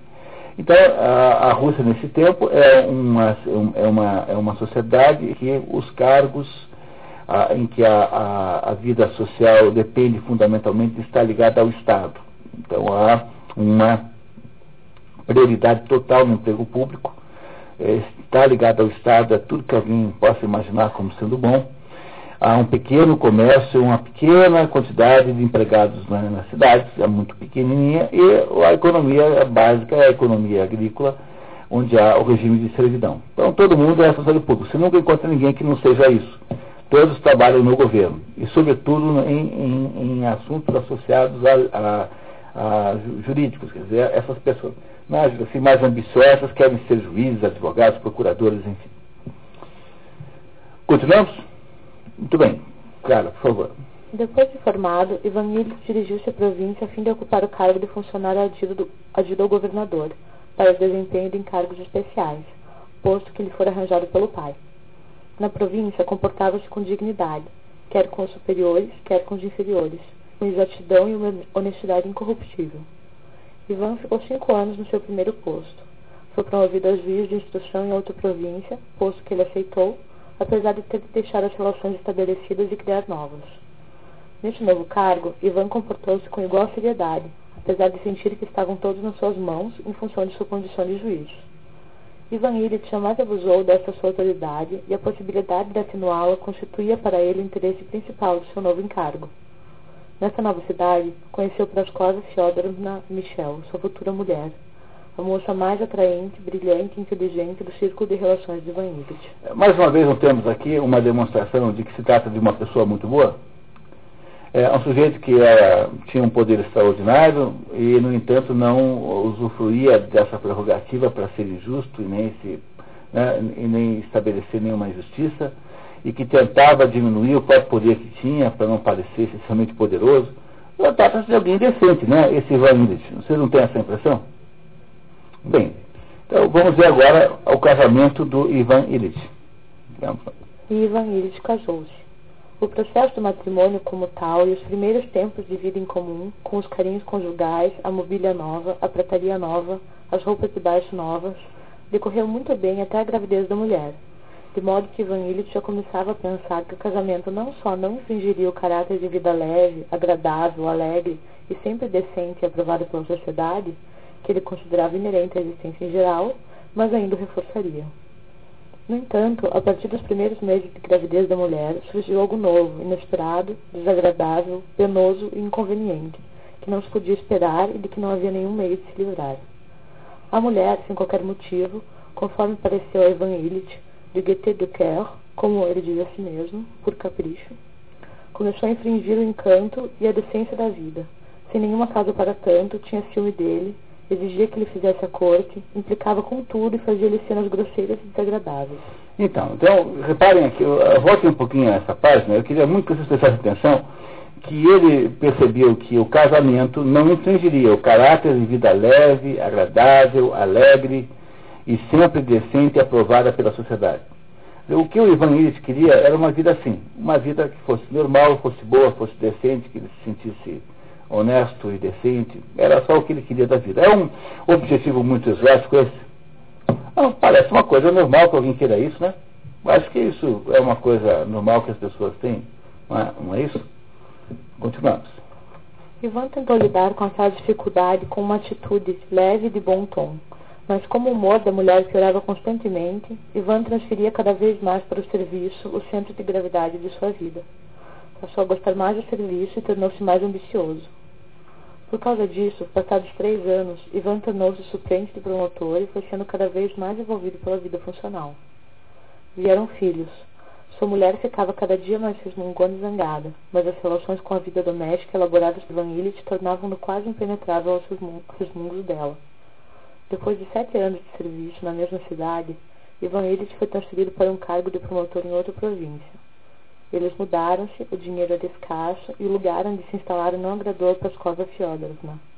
O ordenado era maior, mas a vida mais cara. Morreram dois filhos, e por isto a vida de família fez-se ainda mais desagradável para Ivan Illich. A mulher atribuía ao marido todos os infortúnios ocorridos no novo local de residência, e a maioria dos assuntos de conversa entre marido e mulher, sobretudo a educação dos filhos, levava a questões sobre as quais havia lembrança de dissensões e a cada momento podiam deflagrar-se brigas. Os pequenos momentos de paixão eram ilhotas, as quais eles atracavam por algum tempo, mas depois novamente se lançavam ao mar da hostilidade oculta, que se manifestava no afastamento entre eles. Ivan passava cada vez menos tempo com a família e assim ele viveu mais sete anos. Então, o que, acontece, o que aconteceu na vida de Ivan Illich que é, que atrapalhou um pouquinho as coisas. Ele casou, depois do casamento a mulher é, demonstrou ter um gênio difícil e ele acabou tendo, mudando para um outro lugar que não agradou a mulher, ela perdeu dois filhos, atribuiu estas mortes ao lugar, né, às circunstâncias, etc., portanto culpa do marido, e ele, no entanto, deixou-se abalar por isso? Não, porque ele eh, não prestava muita atenção na reclamação e ia trabalhar mais. Começou a botar a vida mais voltada para a vida profissional. Isso também não parece uma coisa muito incomum, né? E nem muito estranha. Mas talvez às vezes não tenha muito jeito mesmo. Talvez o, o único jeito um cônjuge se livrar do outro seja e, né, desaparecer um pouco, sei lá, se isso não é uma, um instrumento normal de é, de, de, viabilização da, da, das relações conjugais, às vezes, deve ser, né? Não é isso? Mas até agora vocês veem alguma coisa estranha no Ivan Illich? Não, quem é Ivan Illich? É o filho mais sucedido de uma família, um, sujeito esforçado, que estudou de verdade, que tem bom, boa índole, é um sujeito honesto, é sério, cumpre suas obrigações, nenhum momento ele nos, alguém nos diz que ele é um, alguém que se valha de algo do, do seu privilégio profissional, é um sujeito, portanto, até muito melhor que a média, né? Pensando bem, né? A gente quase não imagina uma pessoa tão boa assim, na média, assim, né? Quer dizer, é uma coisa incomum, poucas pessoas são assim. Né? E ele é, tem, ia fazer um bom casamento com a moça mais bonita da cidade, mas depois que casa com ela, as coisas não funcionam tão bem, a relação é ruim, e ele, no entanto, não se incomoda muito com isso, porque ele eh, consegue trocar, uh, botar o trabalho no lugar, né? E vai mais ou menos continuando vivendo mais sete anos. Você não acha essa história bem contada? Essa história é, é, é extremamente bem contada. É uma história muito, muito bem feita, assim. Uma, uma grande habilidade literária tem esse Tolstói. Alguma dúvida até agora, pessoal? Não? Muito bem. Clara, por favor. Assim viveu Ivan Illich 17 anos casado. Ele já era um promotor experiente, que recusara algumas transferências na expectativa de um lugar mais interessante, quando ocorreu inesperadamente uma circunstância desagradável, que alterou completamente a tranquilidade de sua vida. Ivan Illich esperava receber o cargo de juiz-presidente numa cidade universitária, mas Hope conseguiu passar-lhe à frente e ocupar este cargo. Ivan Illich irritou-se, começou a censurá-lo e brigou com ele e com os chefes imediatos passou a ser tratado com frieza e, por ocasião das designações seguintes, foi novamente prejudicado. É, acontece com o Ivan Illich que a carreira de Ivan Illich começa aí a patinar um pouquinho. Ele não consegue progredir na carreira conforme ele esperava poder fazer. Né? É isso. Desse modo, o ano de 1880 foi o mais penoso até então da vida de Ivan Illich. Achava-se abandonado e injustiçado. Os outros consideravam sua vida satisfatória e feliz, mas ele era o único a ser que, com a consciência das injustiças que sofrera, com as eternas amofinações da mulher, com as dívidas que passara a contrair, vivendo acima de seus meios, a sua situação estava longe de ser normal. No ano seguinte, Ivan Illich decidiu ir a Petersburgo procurar colocação em outro ministério, ou, em outras palavras, arrumar um ordenado de 5 mil. Ivan ganhava 3.500. Illich obteve sucesso imediato. Ainda no trem, encontrou seu conhecido F.S. Illing, que lhe assinou com um posto a vagar proximamente, no próprio Ministério de Justiça em Petersburgo. Essa é uma situação anormal. Quer dizer, ele está lá no lugar, tem dois filhos nessa altura, ele já acha que não está ganhando o suficiente, está se endividando, e acha que mereceria mais, então ele resolve ir lá pedir um emprego melhor, né, uma colocação melhor.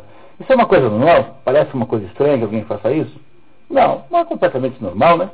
Não é? é quase a obrigação dele fazer isso, né? A obrigação deles, ah, eu escuta, eu estou aqui há cinco anos esperando aqui promoção, vocês não me promovem, o que, que é, tá, essa coisa, né? Acho que é normal, agora é normal, né? Continuamos. Graças a esta alteração em determinados postos, Ivan recebeu inesperadamente, no ministério em que servia, uma designação pela qual ficou duas classes acima dos seus colegas, uns 5 mil rublos de uma ajuda de custo de 3.500. Completamente feliz, Ivan Illich esqueceu toda a mágoa contra seus inimigos anteriores e contra todo o ministério. Viu só? Deu certo? Ele foi lá, conseguiu finalmente o tal do emprego, agora ganha 5 mil, está dentro do, das suas despesas, ele é, agora vai morar em Petersburgo, que é a mesma coisa que você sair de Ribeirão do Pinhal e ir morar em Curitiba. É, quer dizer, para alguém que pretende ter uma carreira na administração pública é muito importante. Não é? Apesar de que Júlio César dizia né, que era melhor ser é, é melhor ser peixe grande em lagoa pequena do que peixe pequeno em lagoa grande. Mas ele não era um peixe, é, você falar diferente, né? Mas eu, eu adaptei aqui o Lucero. Mas o, quer dizer, ele, ele não era lagoa, peixe tão pequeno, depois você viu lá num lugar melhor, nem São Petersburgo, quer dizer, está dando certo a, o planejamento de carreira dele, né? Não é isso? Você tinha sonhado, tinha sonhado em ser desembargador com 50 anos, está quase conseguindo. Alguma coisa equivalente, né? Ao que hoje aqui alguém sonharia na carreira jurídica, não é? Então está dando certo a carreira dele, conseguiu finalmente ir para a capital. Não é? Vamos ver então o que, que ele diz. Com a nova situação, foi estabelecida uma trégua entre, entre ele e a mulher. Ivan contou-lhe que todos na capital gostavam muito dele. No dia 10 de setembro daquele ano, 1881, Ivan tomaria posse na capital e então partiu sozinho para Petersburgo para as providências da mudança, deixando a família com sua irmã e cunhado. Isso é uma coisa que acontece nos livros russos que nunca acontece quando chega aqui. Quer dizer, a ideia de que o marido vai lá arrumar uma casa, escolher móveis e tal, alguma coisa que é, não passa na cabeça de uma família brasileira, por exemplo, que é um assunto da mulher, né? Mas no, na, na, Rússia é muito comum nas histórias russas acontecer isso. Os maridos é que tomam essas medidas práticas, assim. Então a isso se atribui o péssimo gosto e, das residências russas daquela época. Tá, tá muito bem. Depois que partiu, a alegre disposição de ânimo. Desculpa, eu conheço só um caso engraçadíssimo do Jamil Zerge, que vocês não sei se vocês conheceram, era o maior, melhor ficcionista que tinha aqui, ninguém escrevia como Jamil Zerge. E um belo dia ele resolveu fazer uma casa para a família. Ele comprou secretamente um terreno e fez um negócio, parecia uma gruta. A família negou-se a morar lá, porque ele levou a família lá e falou, olha, eu, olha aqui a casa que eu fiz mundo olhou para assim e falou embora. A família negou-se a morar na casa que o Jamil Neto inventou para a família. Bom, continuamos.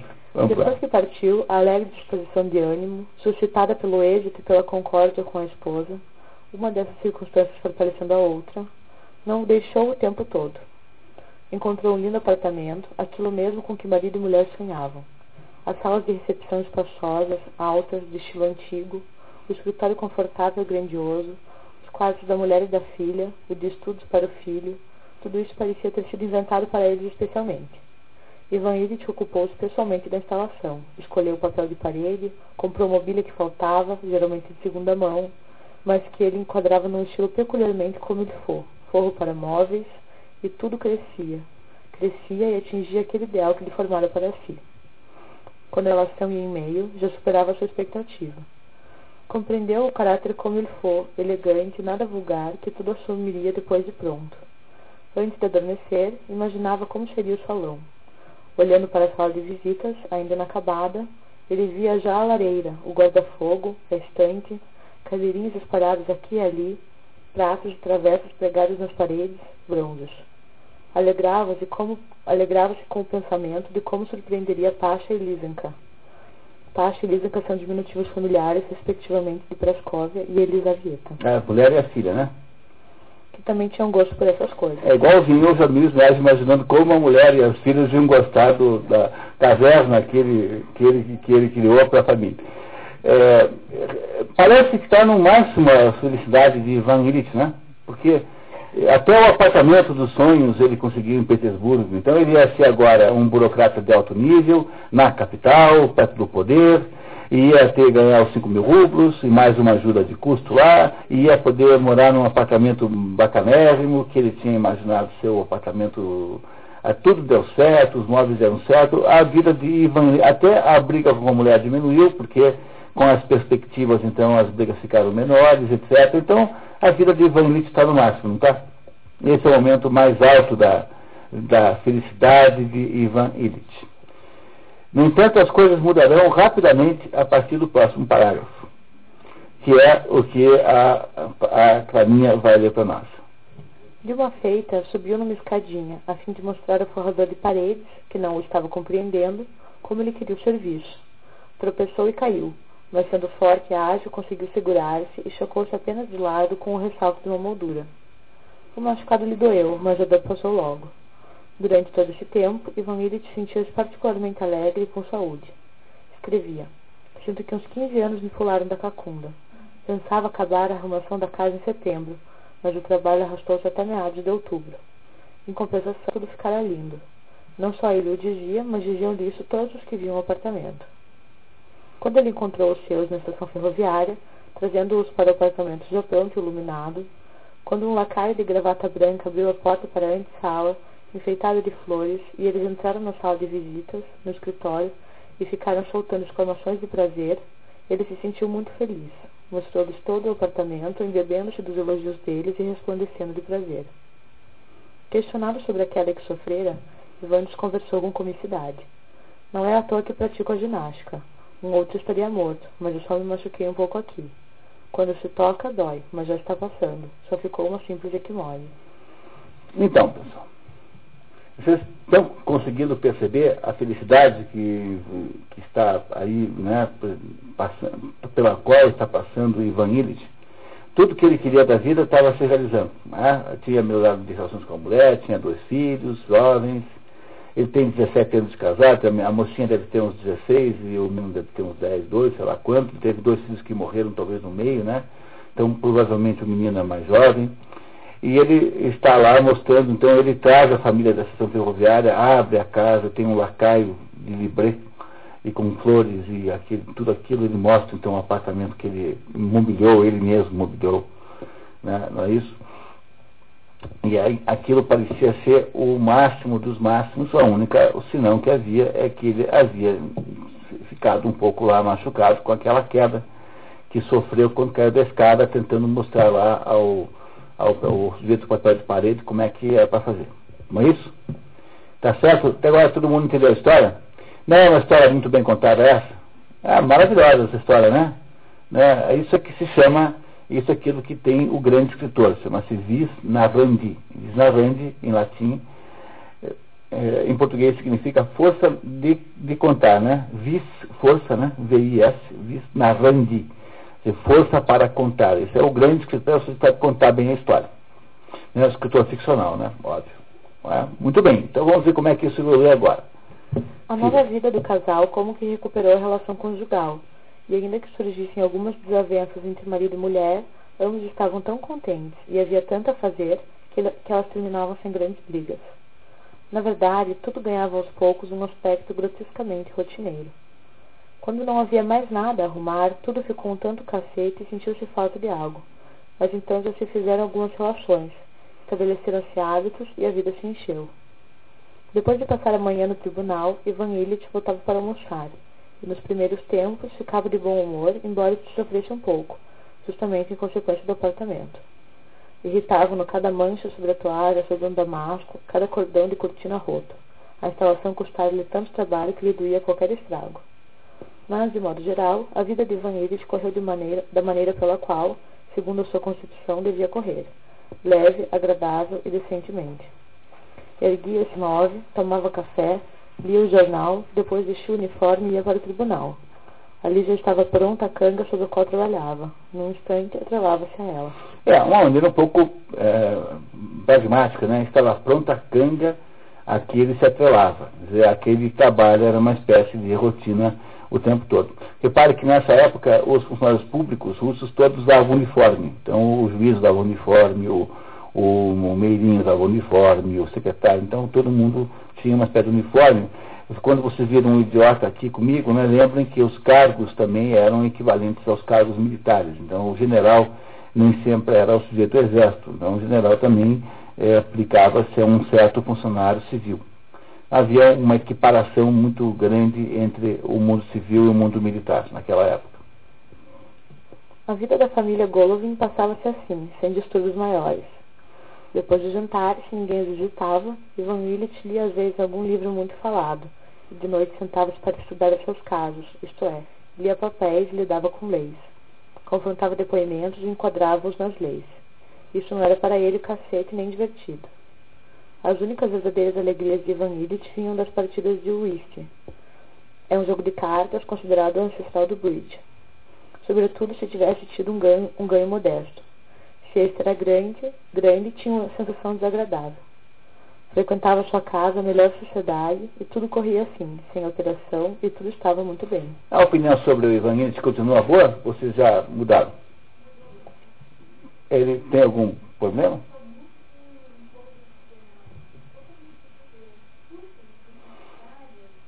Mas, por outro lado, também não é um defeito tão grande, né? né?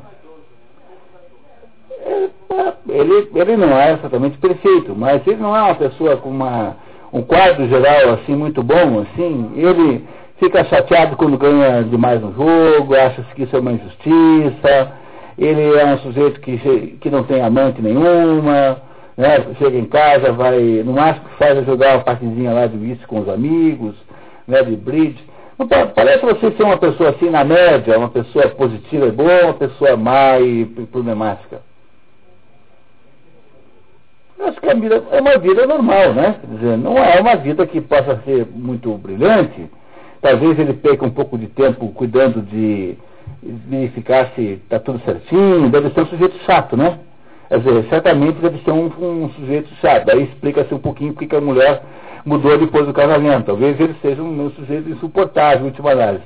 Né? Meticuloso, complicado, que fica, não é isso? Aquele sujeito que fica, é, quando escolhe feijão, fica fazendo montinhos com a mesma quantidade. Então, tem, uns tipos malucos assim que fazem coisas desse jeito, assim, né? né? Entendeu? Então deve ser uma pessoa assim, mas, mas fora isso, né, nós não temos uma má impressão dele, temos uma má impressão do Ivan Illich? Não, é um sujeito é, tipicamente como é, são as pessoas, digamos assim, na classe média. Ele tem uma família, a sustenta, tem assim uma responsabilidade familiar, não é uma pessoa irresponsável, não é isso? Tem assim uma vida normal, uma normal no sentido bom da palavra, assim. Não é isso? Como a maioria das pessoas são, são assim, né? Muito bem, então vamos ver para onde vai essa história do Ivan Illich. Até agora, algum problema? Alguma dúvida? Não. Clara, por favor. Gozavam todos de boa saúde. Não se podia chamar de doença o fato de Ivan Illich dizer às vezes que tinha um gosto esquisito na boca e certa sensação desagradável no lado esquerdo do estômago. Mas aconteceu que essa sensação desagradável começou a aumentar e a transformar-se não ainda em dor, mas na consciência de um peso permanente do lado e em mau humor. Esse mau humor, que crescia continuamente, começou a estragar o caráter da vida leve e decente que se instauraram um dia na família Golovin. Marido e mulher puseram-se a brigar cada vez com maior frequência, e logo desapareceu o leve e agradável, ficando apenas a decência. As brigas novamente se tornaram frequentes novamente ficaram apenas umas ilhotas, e assim mesmo em número reduzido, sobre as quais marido e mulher podiam reunir-se sem uma explosão. Então, começa a ver agora um problema, que é o fato de que a saúde do Ivan Illich parece que não vai bem. Né? Então, ele é um sujeito mal-humorado. Então, somos uma pessoa mal-humorada porque tem algum incômodo de saúde permanente. Por causa desse desconforto permanente, agora era Ivan que iniciava as brigas por pequenas contrariedades como o cotovelo do menino sobre a mesa. Praskovia Fyodorovna, ao perceber naquela irritação uma condição enfermiça, parou de retrucar e considerou sua resignação um grande mérito de sua parte, e acabou decidindo que seu marido tinha um gênio horrível e que fizera a vida dela infeliz. No entanto, depois de uma briga em que Ivan fora particularmente injusto, Praskovia obrigou o marido a consultar um médico famoso. E a Praskovia? Qual é a impressão que vocês têm sobre a Praskovia? A Prascova sabemos que, quando no velório estava interessado em saber como é que tirava mais dinheiro do governo, apesar de saber tudo, só queria saber como é que sofisticava né, o, o, o processo.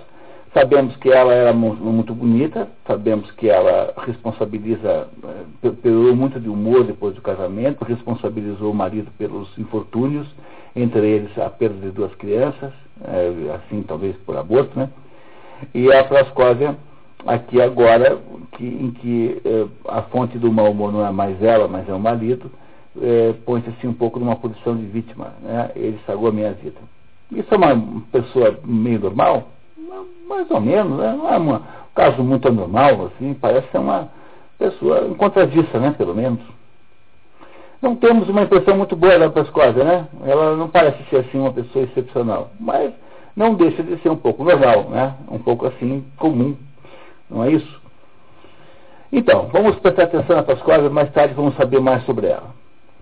O diagnóstico de Ivan ficou entre o rim móvel, o catarro crônico e uma afecção no seco. O seco é a primeira parte do intestino grosso. Não se tratava da vida de Ivan Illich. O que existia era uma discussão entre o rim móvel e a afecção no seco. O médico decidiu em favor do seco, resumindo suas razões, e Ivan concluiu daquele resumo que as coisas iam mal, embora isto fosse diferente ao médico e talvez a todos os demais. Ivan Illich perguntou diretamente ao médico se se tratava de doença perigosa, mas ele não respondeu.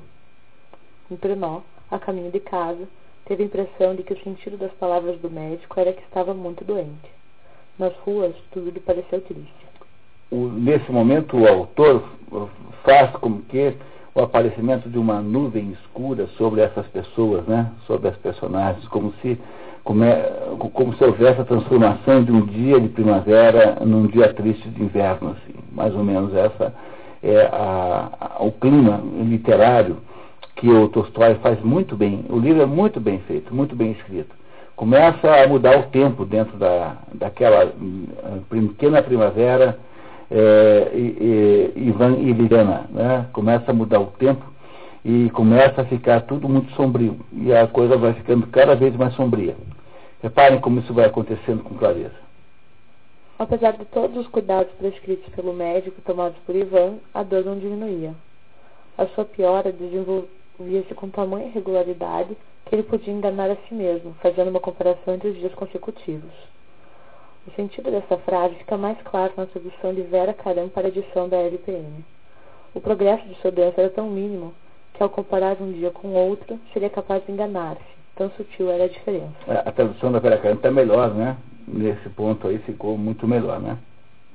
O advogado foi consultar outra celebridade médica e essa segunda celebridade apenas reforçou a dúvida e o medo de Ivan Illich. Consultou um homeopata que fez um diagnóstico de todo diferente dos demais e as escondidas de todos, Ivan Illich tomou durante cerca de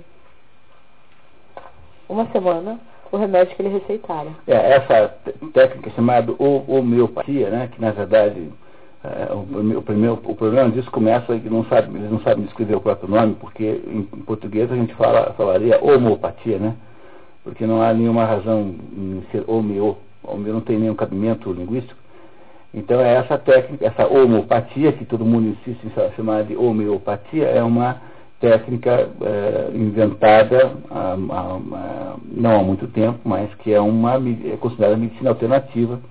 É a ideia de que o simila assimila curantum, né? quer dizer que, os, que a reprodução do, do efeito que está presente numa certa doença por meio de um determinado componente em que esse efeito tenha sido levado a uma diluição absolutamente grande, produz a cura.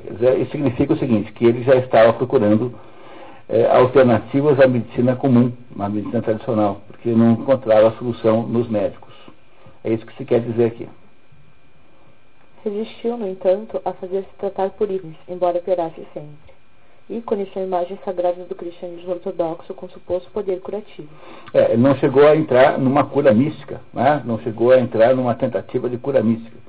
Era muito para ele. Né? A dor do lado não cessava de atormentá-lo. Parecia cada vez mais forte, tornava-se permanente. O gosto na boca era cada vez mais esquisito. Estava com a impressão de ter hálito asqueroso. E cada vez tinha menos apetite, menos forças. Não podia mentir a si mesmo. Acontecia nele algo terrível, novo e muito significativo. O mais significativo que lhe acontecera na vida. E era o único a sabê-lo. Todos os que o cercavam não compreendiam ou não queriam compreender isto, e pensavam que tudo no mundo estava como de costume.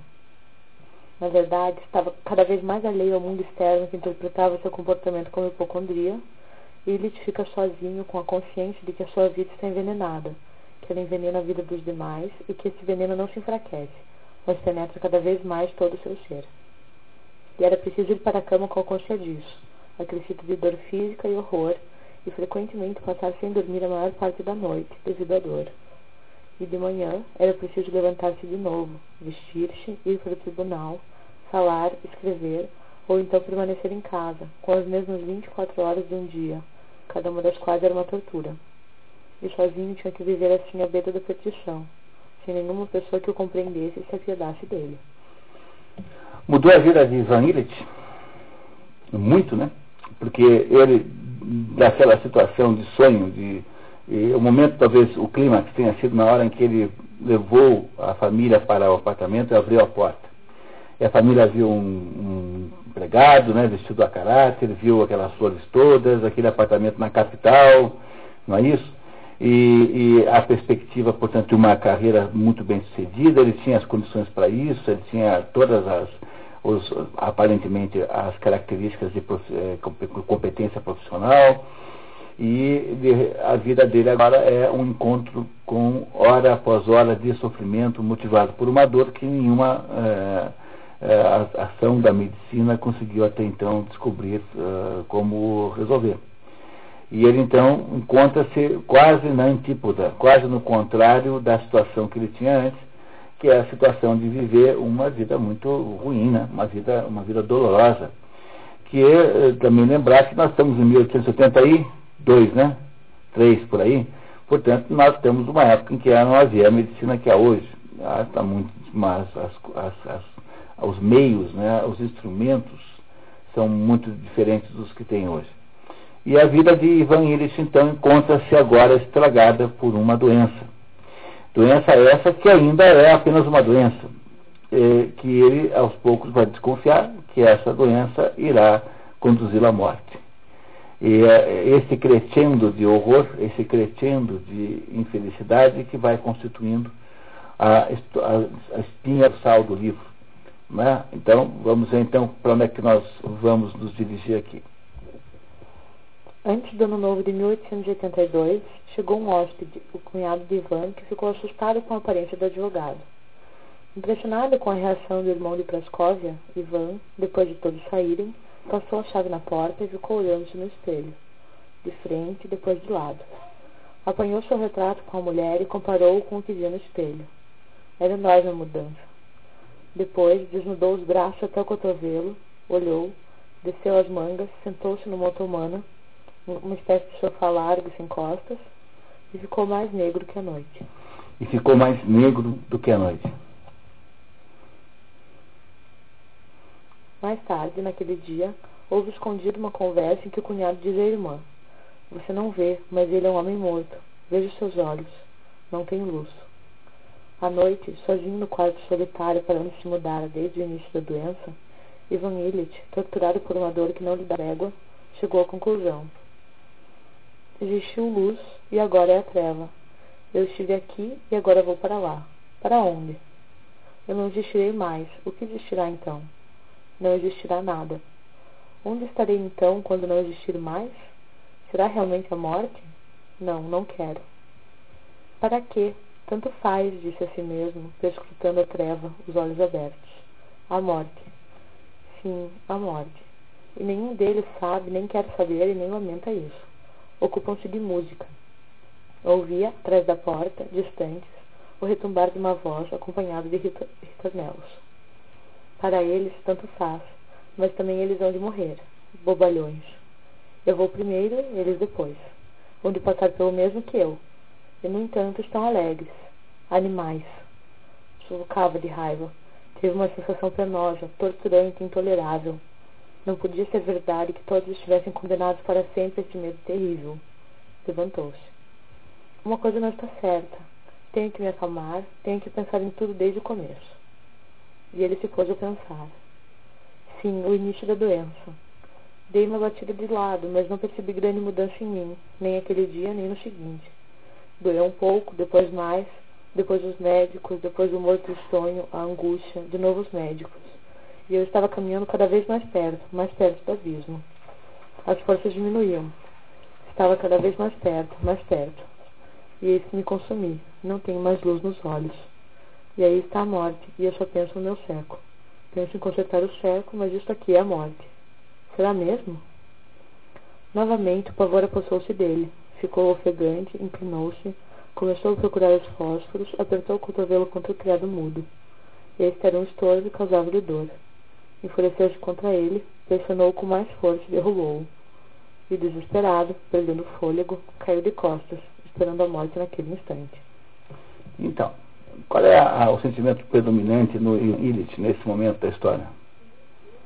Desespero. Mas é mais uma. Além de desespero, há um outro componente nisso. Revolta.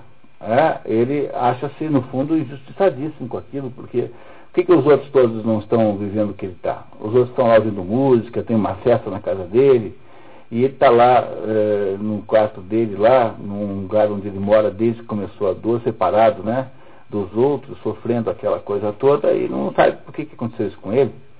Ele, de fato, parece muito com o Jó nesse momento, né? Se vocês lembrarem da história do Jó, que foi analisada aqui no passado, o Jó era assim também. O Jó era um sujeito decente, muito bom o Jó, aliás, era até melhor do que ele, porque o Jó era cumpridor de todos os seus deveres religiosos, o Jó era um, um fulano que tinha assim uma, uma vida exemplar, e o Jó, de repente, perdeu todos os sítios, morreram todos, morreu, perdeu todos os seus servos que foram mortos ou fugiram, perderam todos os animais que ele tinha, e não bastasse isso, o Jó foi acometido de uma, de uma doença qualquer lá, uma, uma praga lá, uma peste, uma uma, uma afecção que o tornou chagásico da sola dos pés à raiz dos cabelos. E Jó, então, é resumido a um fulano que está em cima de um monturo, é, usando cacos de telha para raspar as feridas. É, e aí então Jó pergunta assim, Deus, mas, mas o, o, que eu fiz para merecer isso? Eu não fiz nada de errado, no entanto eu estou aqui nessa situação. A situação que está aqui o, o Ivan Illich não é equivalente a essa de Jó? É, ele não procura fazer muita comparação, quer dizer, o Tolstói não compara diretamente, mas se você for pensar bem, é uma situação parecidíssima. E a mesma rebelião que Jó sente com relação a Deus, sente Ivan Illich com relação ao mundo, à vida, a Deus, enfim, a todas as circunstâncias que o puseram naquele lugar, e que ele não se acha, situação é essa, de que ele não se acha merecedor de modo nenhum até onde nós sabemos, né, contanto que nós não inventemos, não temos defeitos imaginários à personagem, e até onde nós sabemos, né, é, o Jó não tem nenhuma culpa no cartório. Não, não é o, o Ivan Illich não parece uma pessoa né, é, merecedora mesmo dessa situação. Não é isso?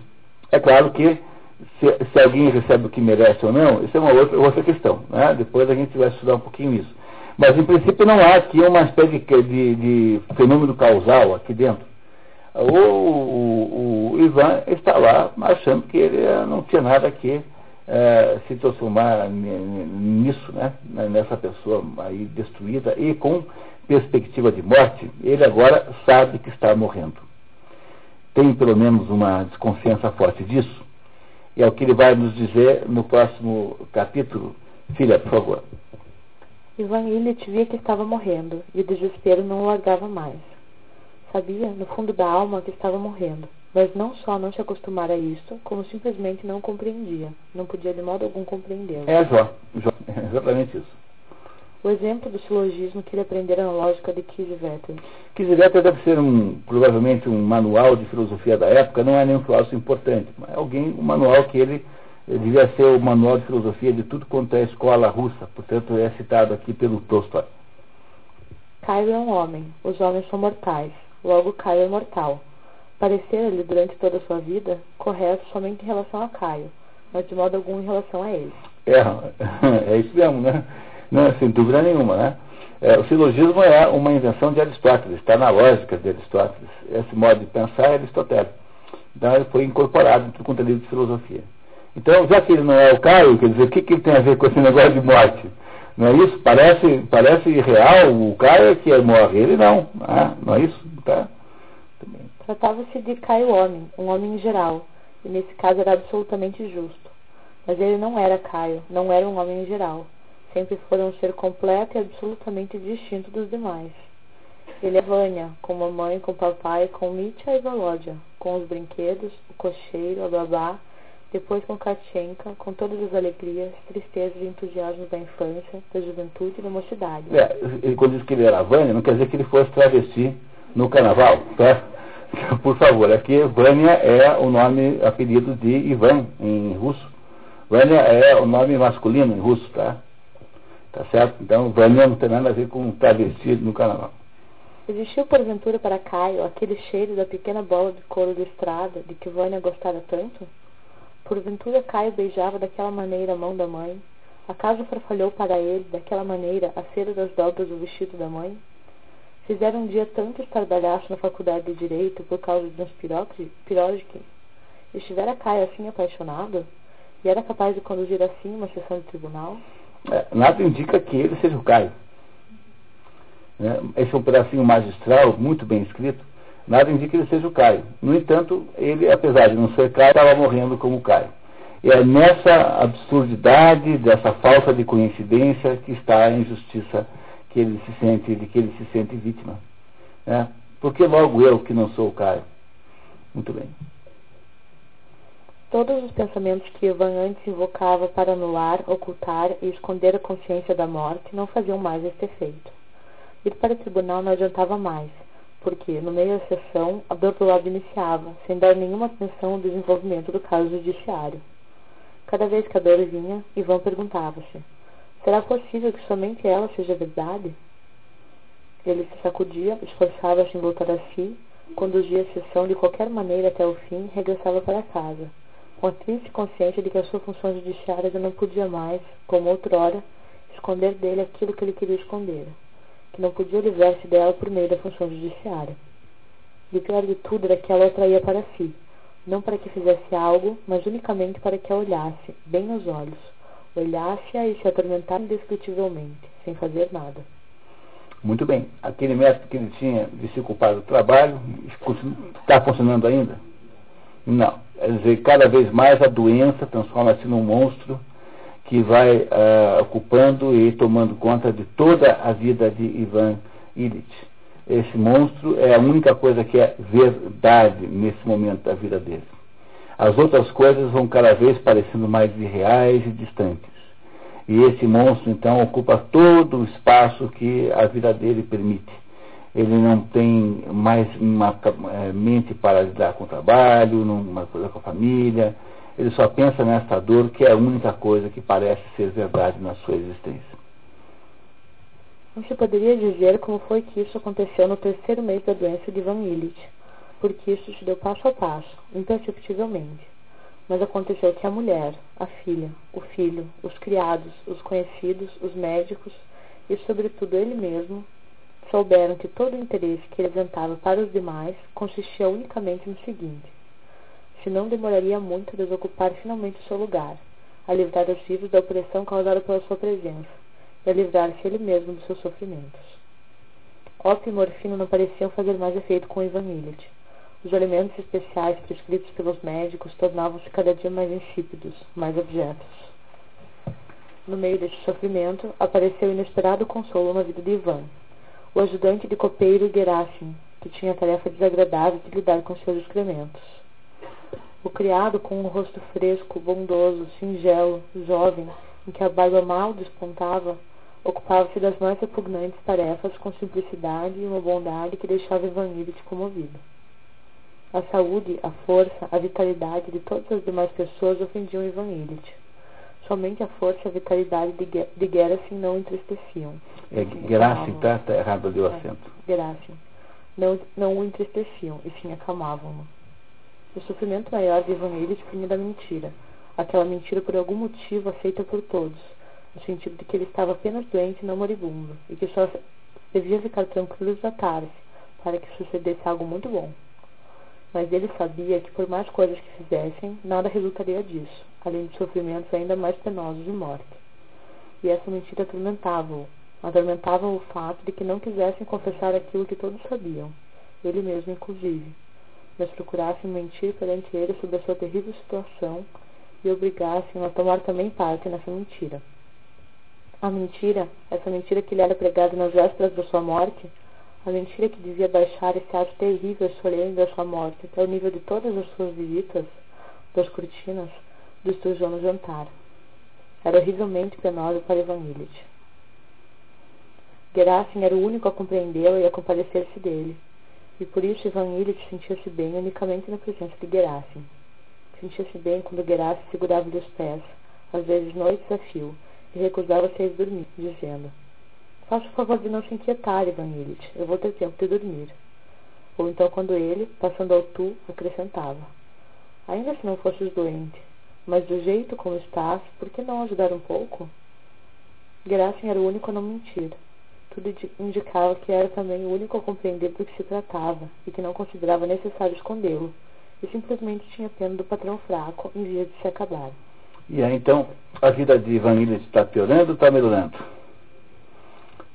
piora muito, né? E ele, daquela situação de revolta, evoluiu para uma outra situação, vocês, não sei se vocês perceberam.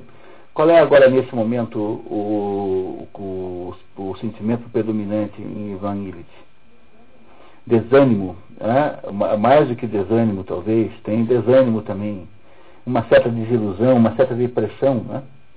né? uma certa depressão. A depressão é um estado mental que, assim, definindo com muita, muito, assim, muito grosseiramente, né, é o estado mental que atinge a pessoa quando a pessoa é, desembarca de alguma fantasia. Então, o sujeito que acreditava lá em alguma coisa, imagine uma pessoa que descobriu depois de muito tempo que é adotada, que não é filha de, de quem achava que era. Essa é uma situação profundamente deprimível, deprimível né? Porque a sua vida toda passa a ter a aparência de uma fraude, de uma mentira de que você foi uma espécie de vítima, um palhaço, né? de palhaço não, não contando para você. E essa situação é profundamente deprimida. Dizer, o sujeito que achava que ele era importante, depois perdeu o emprego, viu que ele não era importante, o que era importante era o cargo que ele ocupava e que ele não valia nada sem aquele cargo. Todas essas situações da vida são situações de depressão. A depressão é uma, o desembar, desembarcar, a saída da pessoa que ela faz de uma situação de ilusão fantasiosa. É isso que está acontecendo um pouco com Ivan Illich, né? de alguma maneira. Ele está, uh, na medida em que a, dor e a morte que ela implica estão tomando conta da vida dele, ele não tem mais laços afetivos, a, relação com as pessoas está uh, distante, com exceção desse Gerasim, que é um empregado, um criado, em quem ele vem a única pessoa realmente sensível ao problema dele, a única pessoa que o entende e que de fato se importa com ele. Portanto, as relações afetivas de, de Ivan Illich reduziram-se simplesmente a essa pessoa, nesse momento. Então, por aí o autor quis até agora nos mostrar a enorme mudança de situação que vive a personagem, ou seja, daquela situação de, de uma vida alegre, decente, honesta, certa, garantida, que ele desejava ter e que estava prestes a obter com um novo cargo em São Petersburgo, na capital, para uma situação em que ele se defronta crescentemente com a possibilidade da morte só com essa. Sendo que só sobrou eh, das suas relações pessoais uma, um apreço por um criado chamado Gerasim, que é a única pessoa que o entende em primeiro em momento. Como isso vai acabar, saberemos daqui a uns 15 minutos, depois do café. E vamos parar um pouquinho, tomamos um café e já voltamos. Que tal?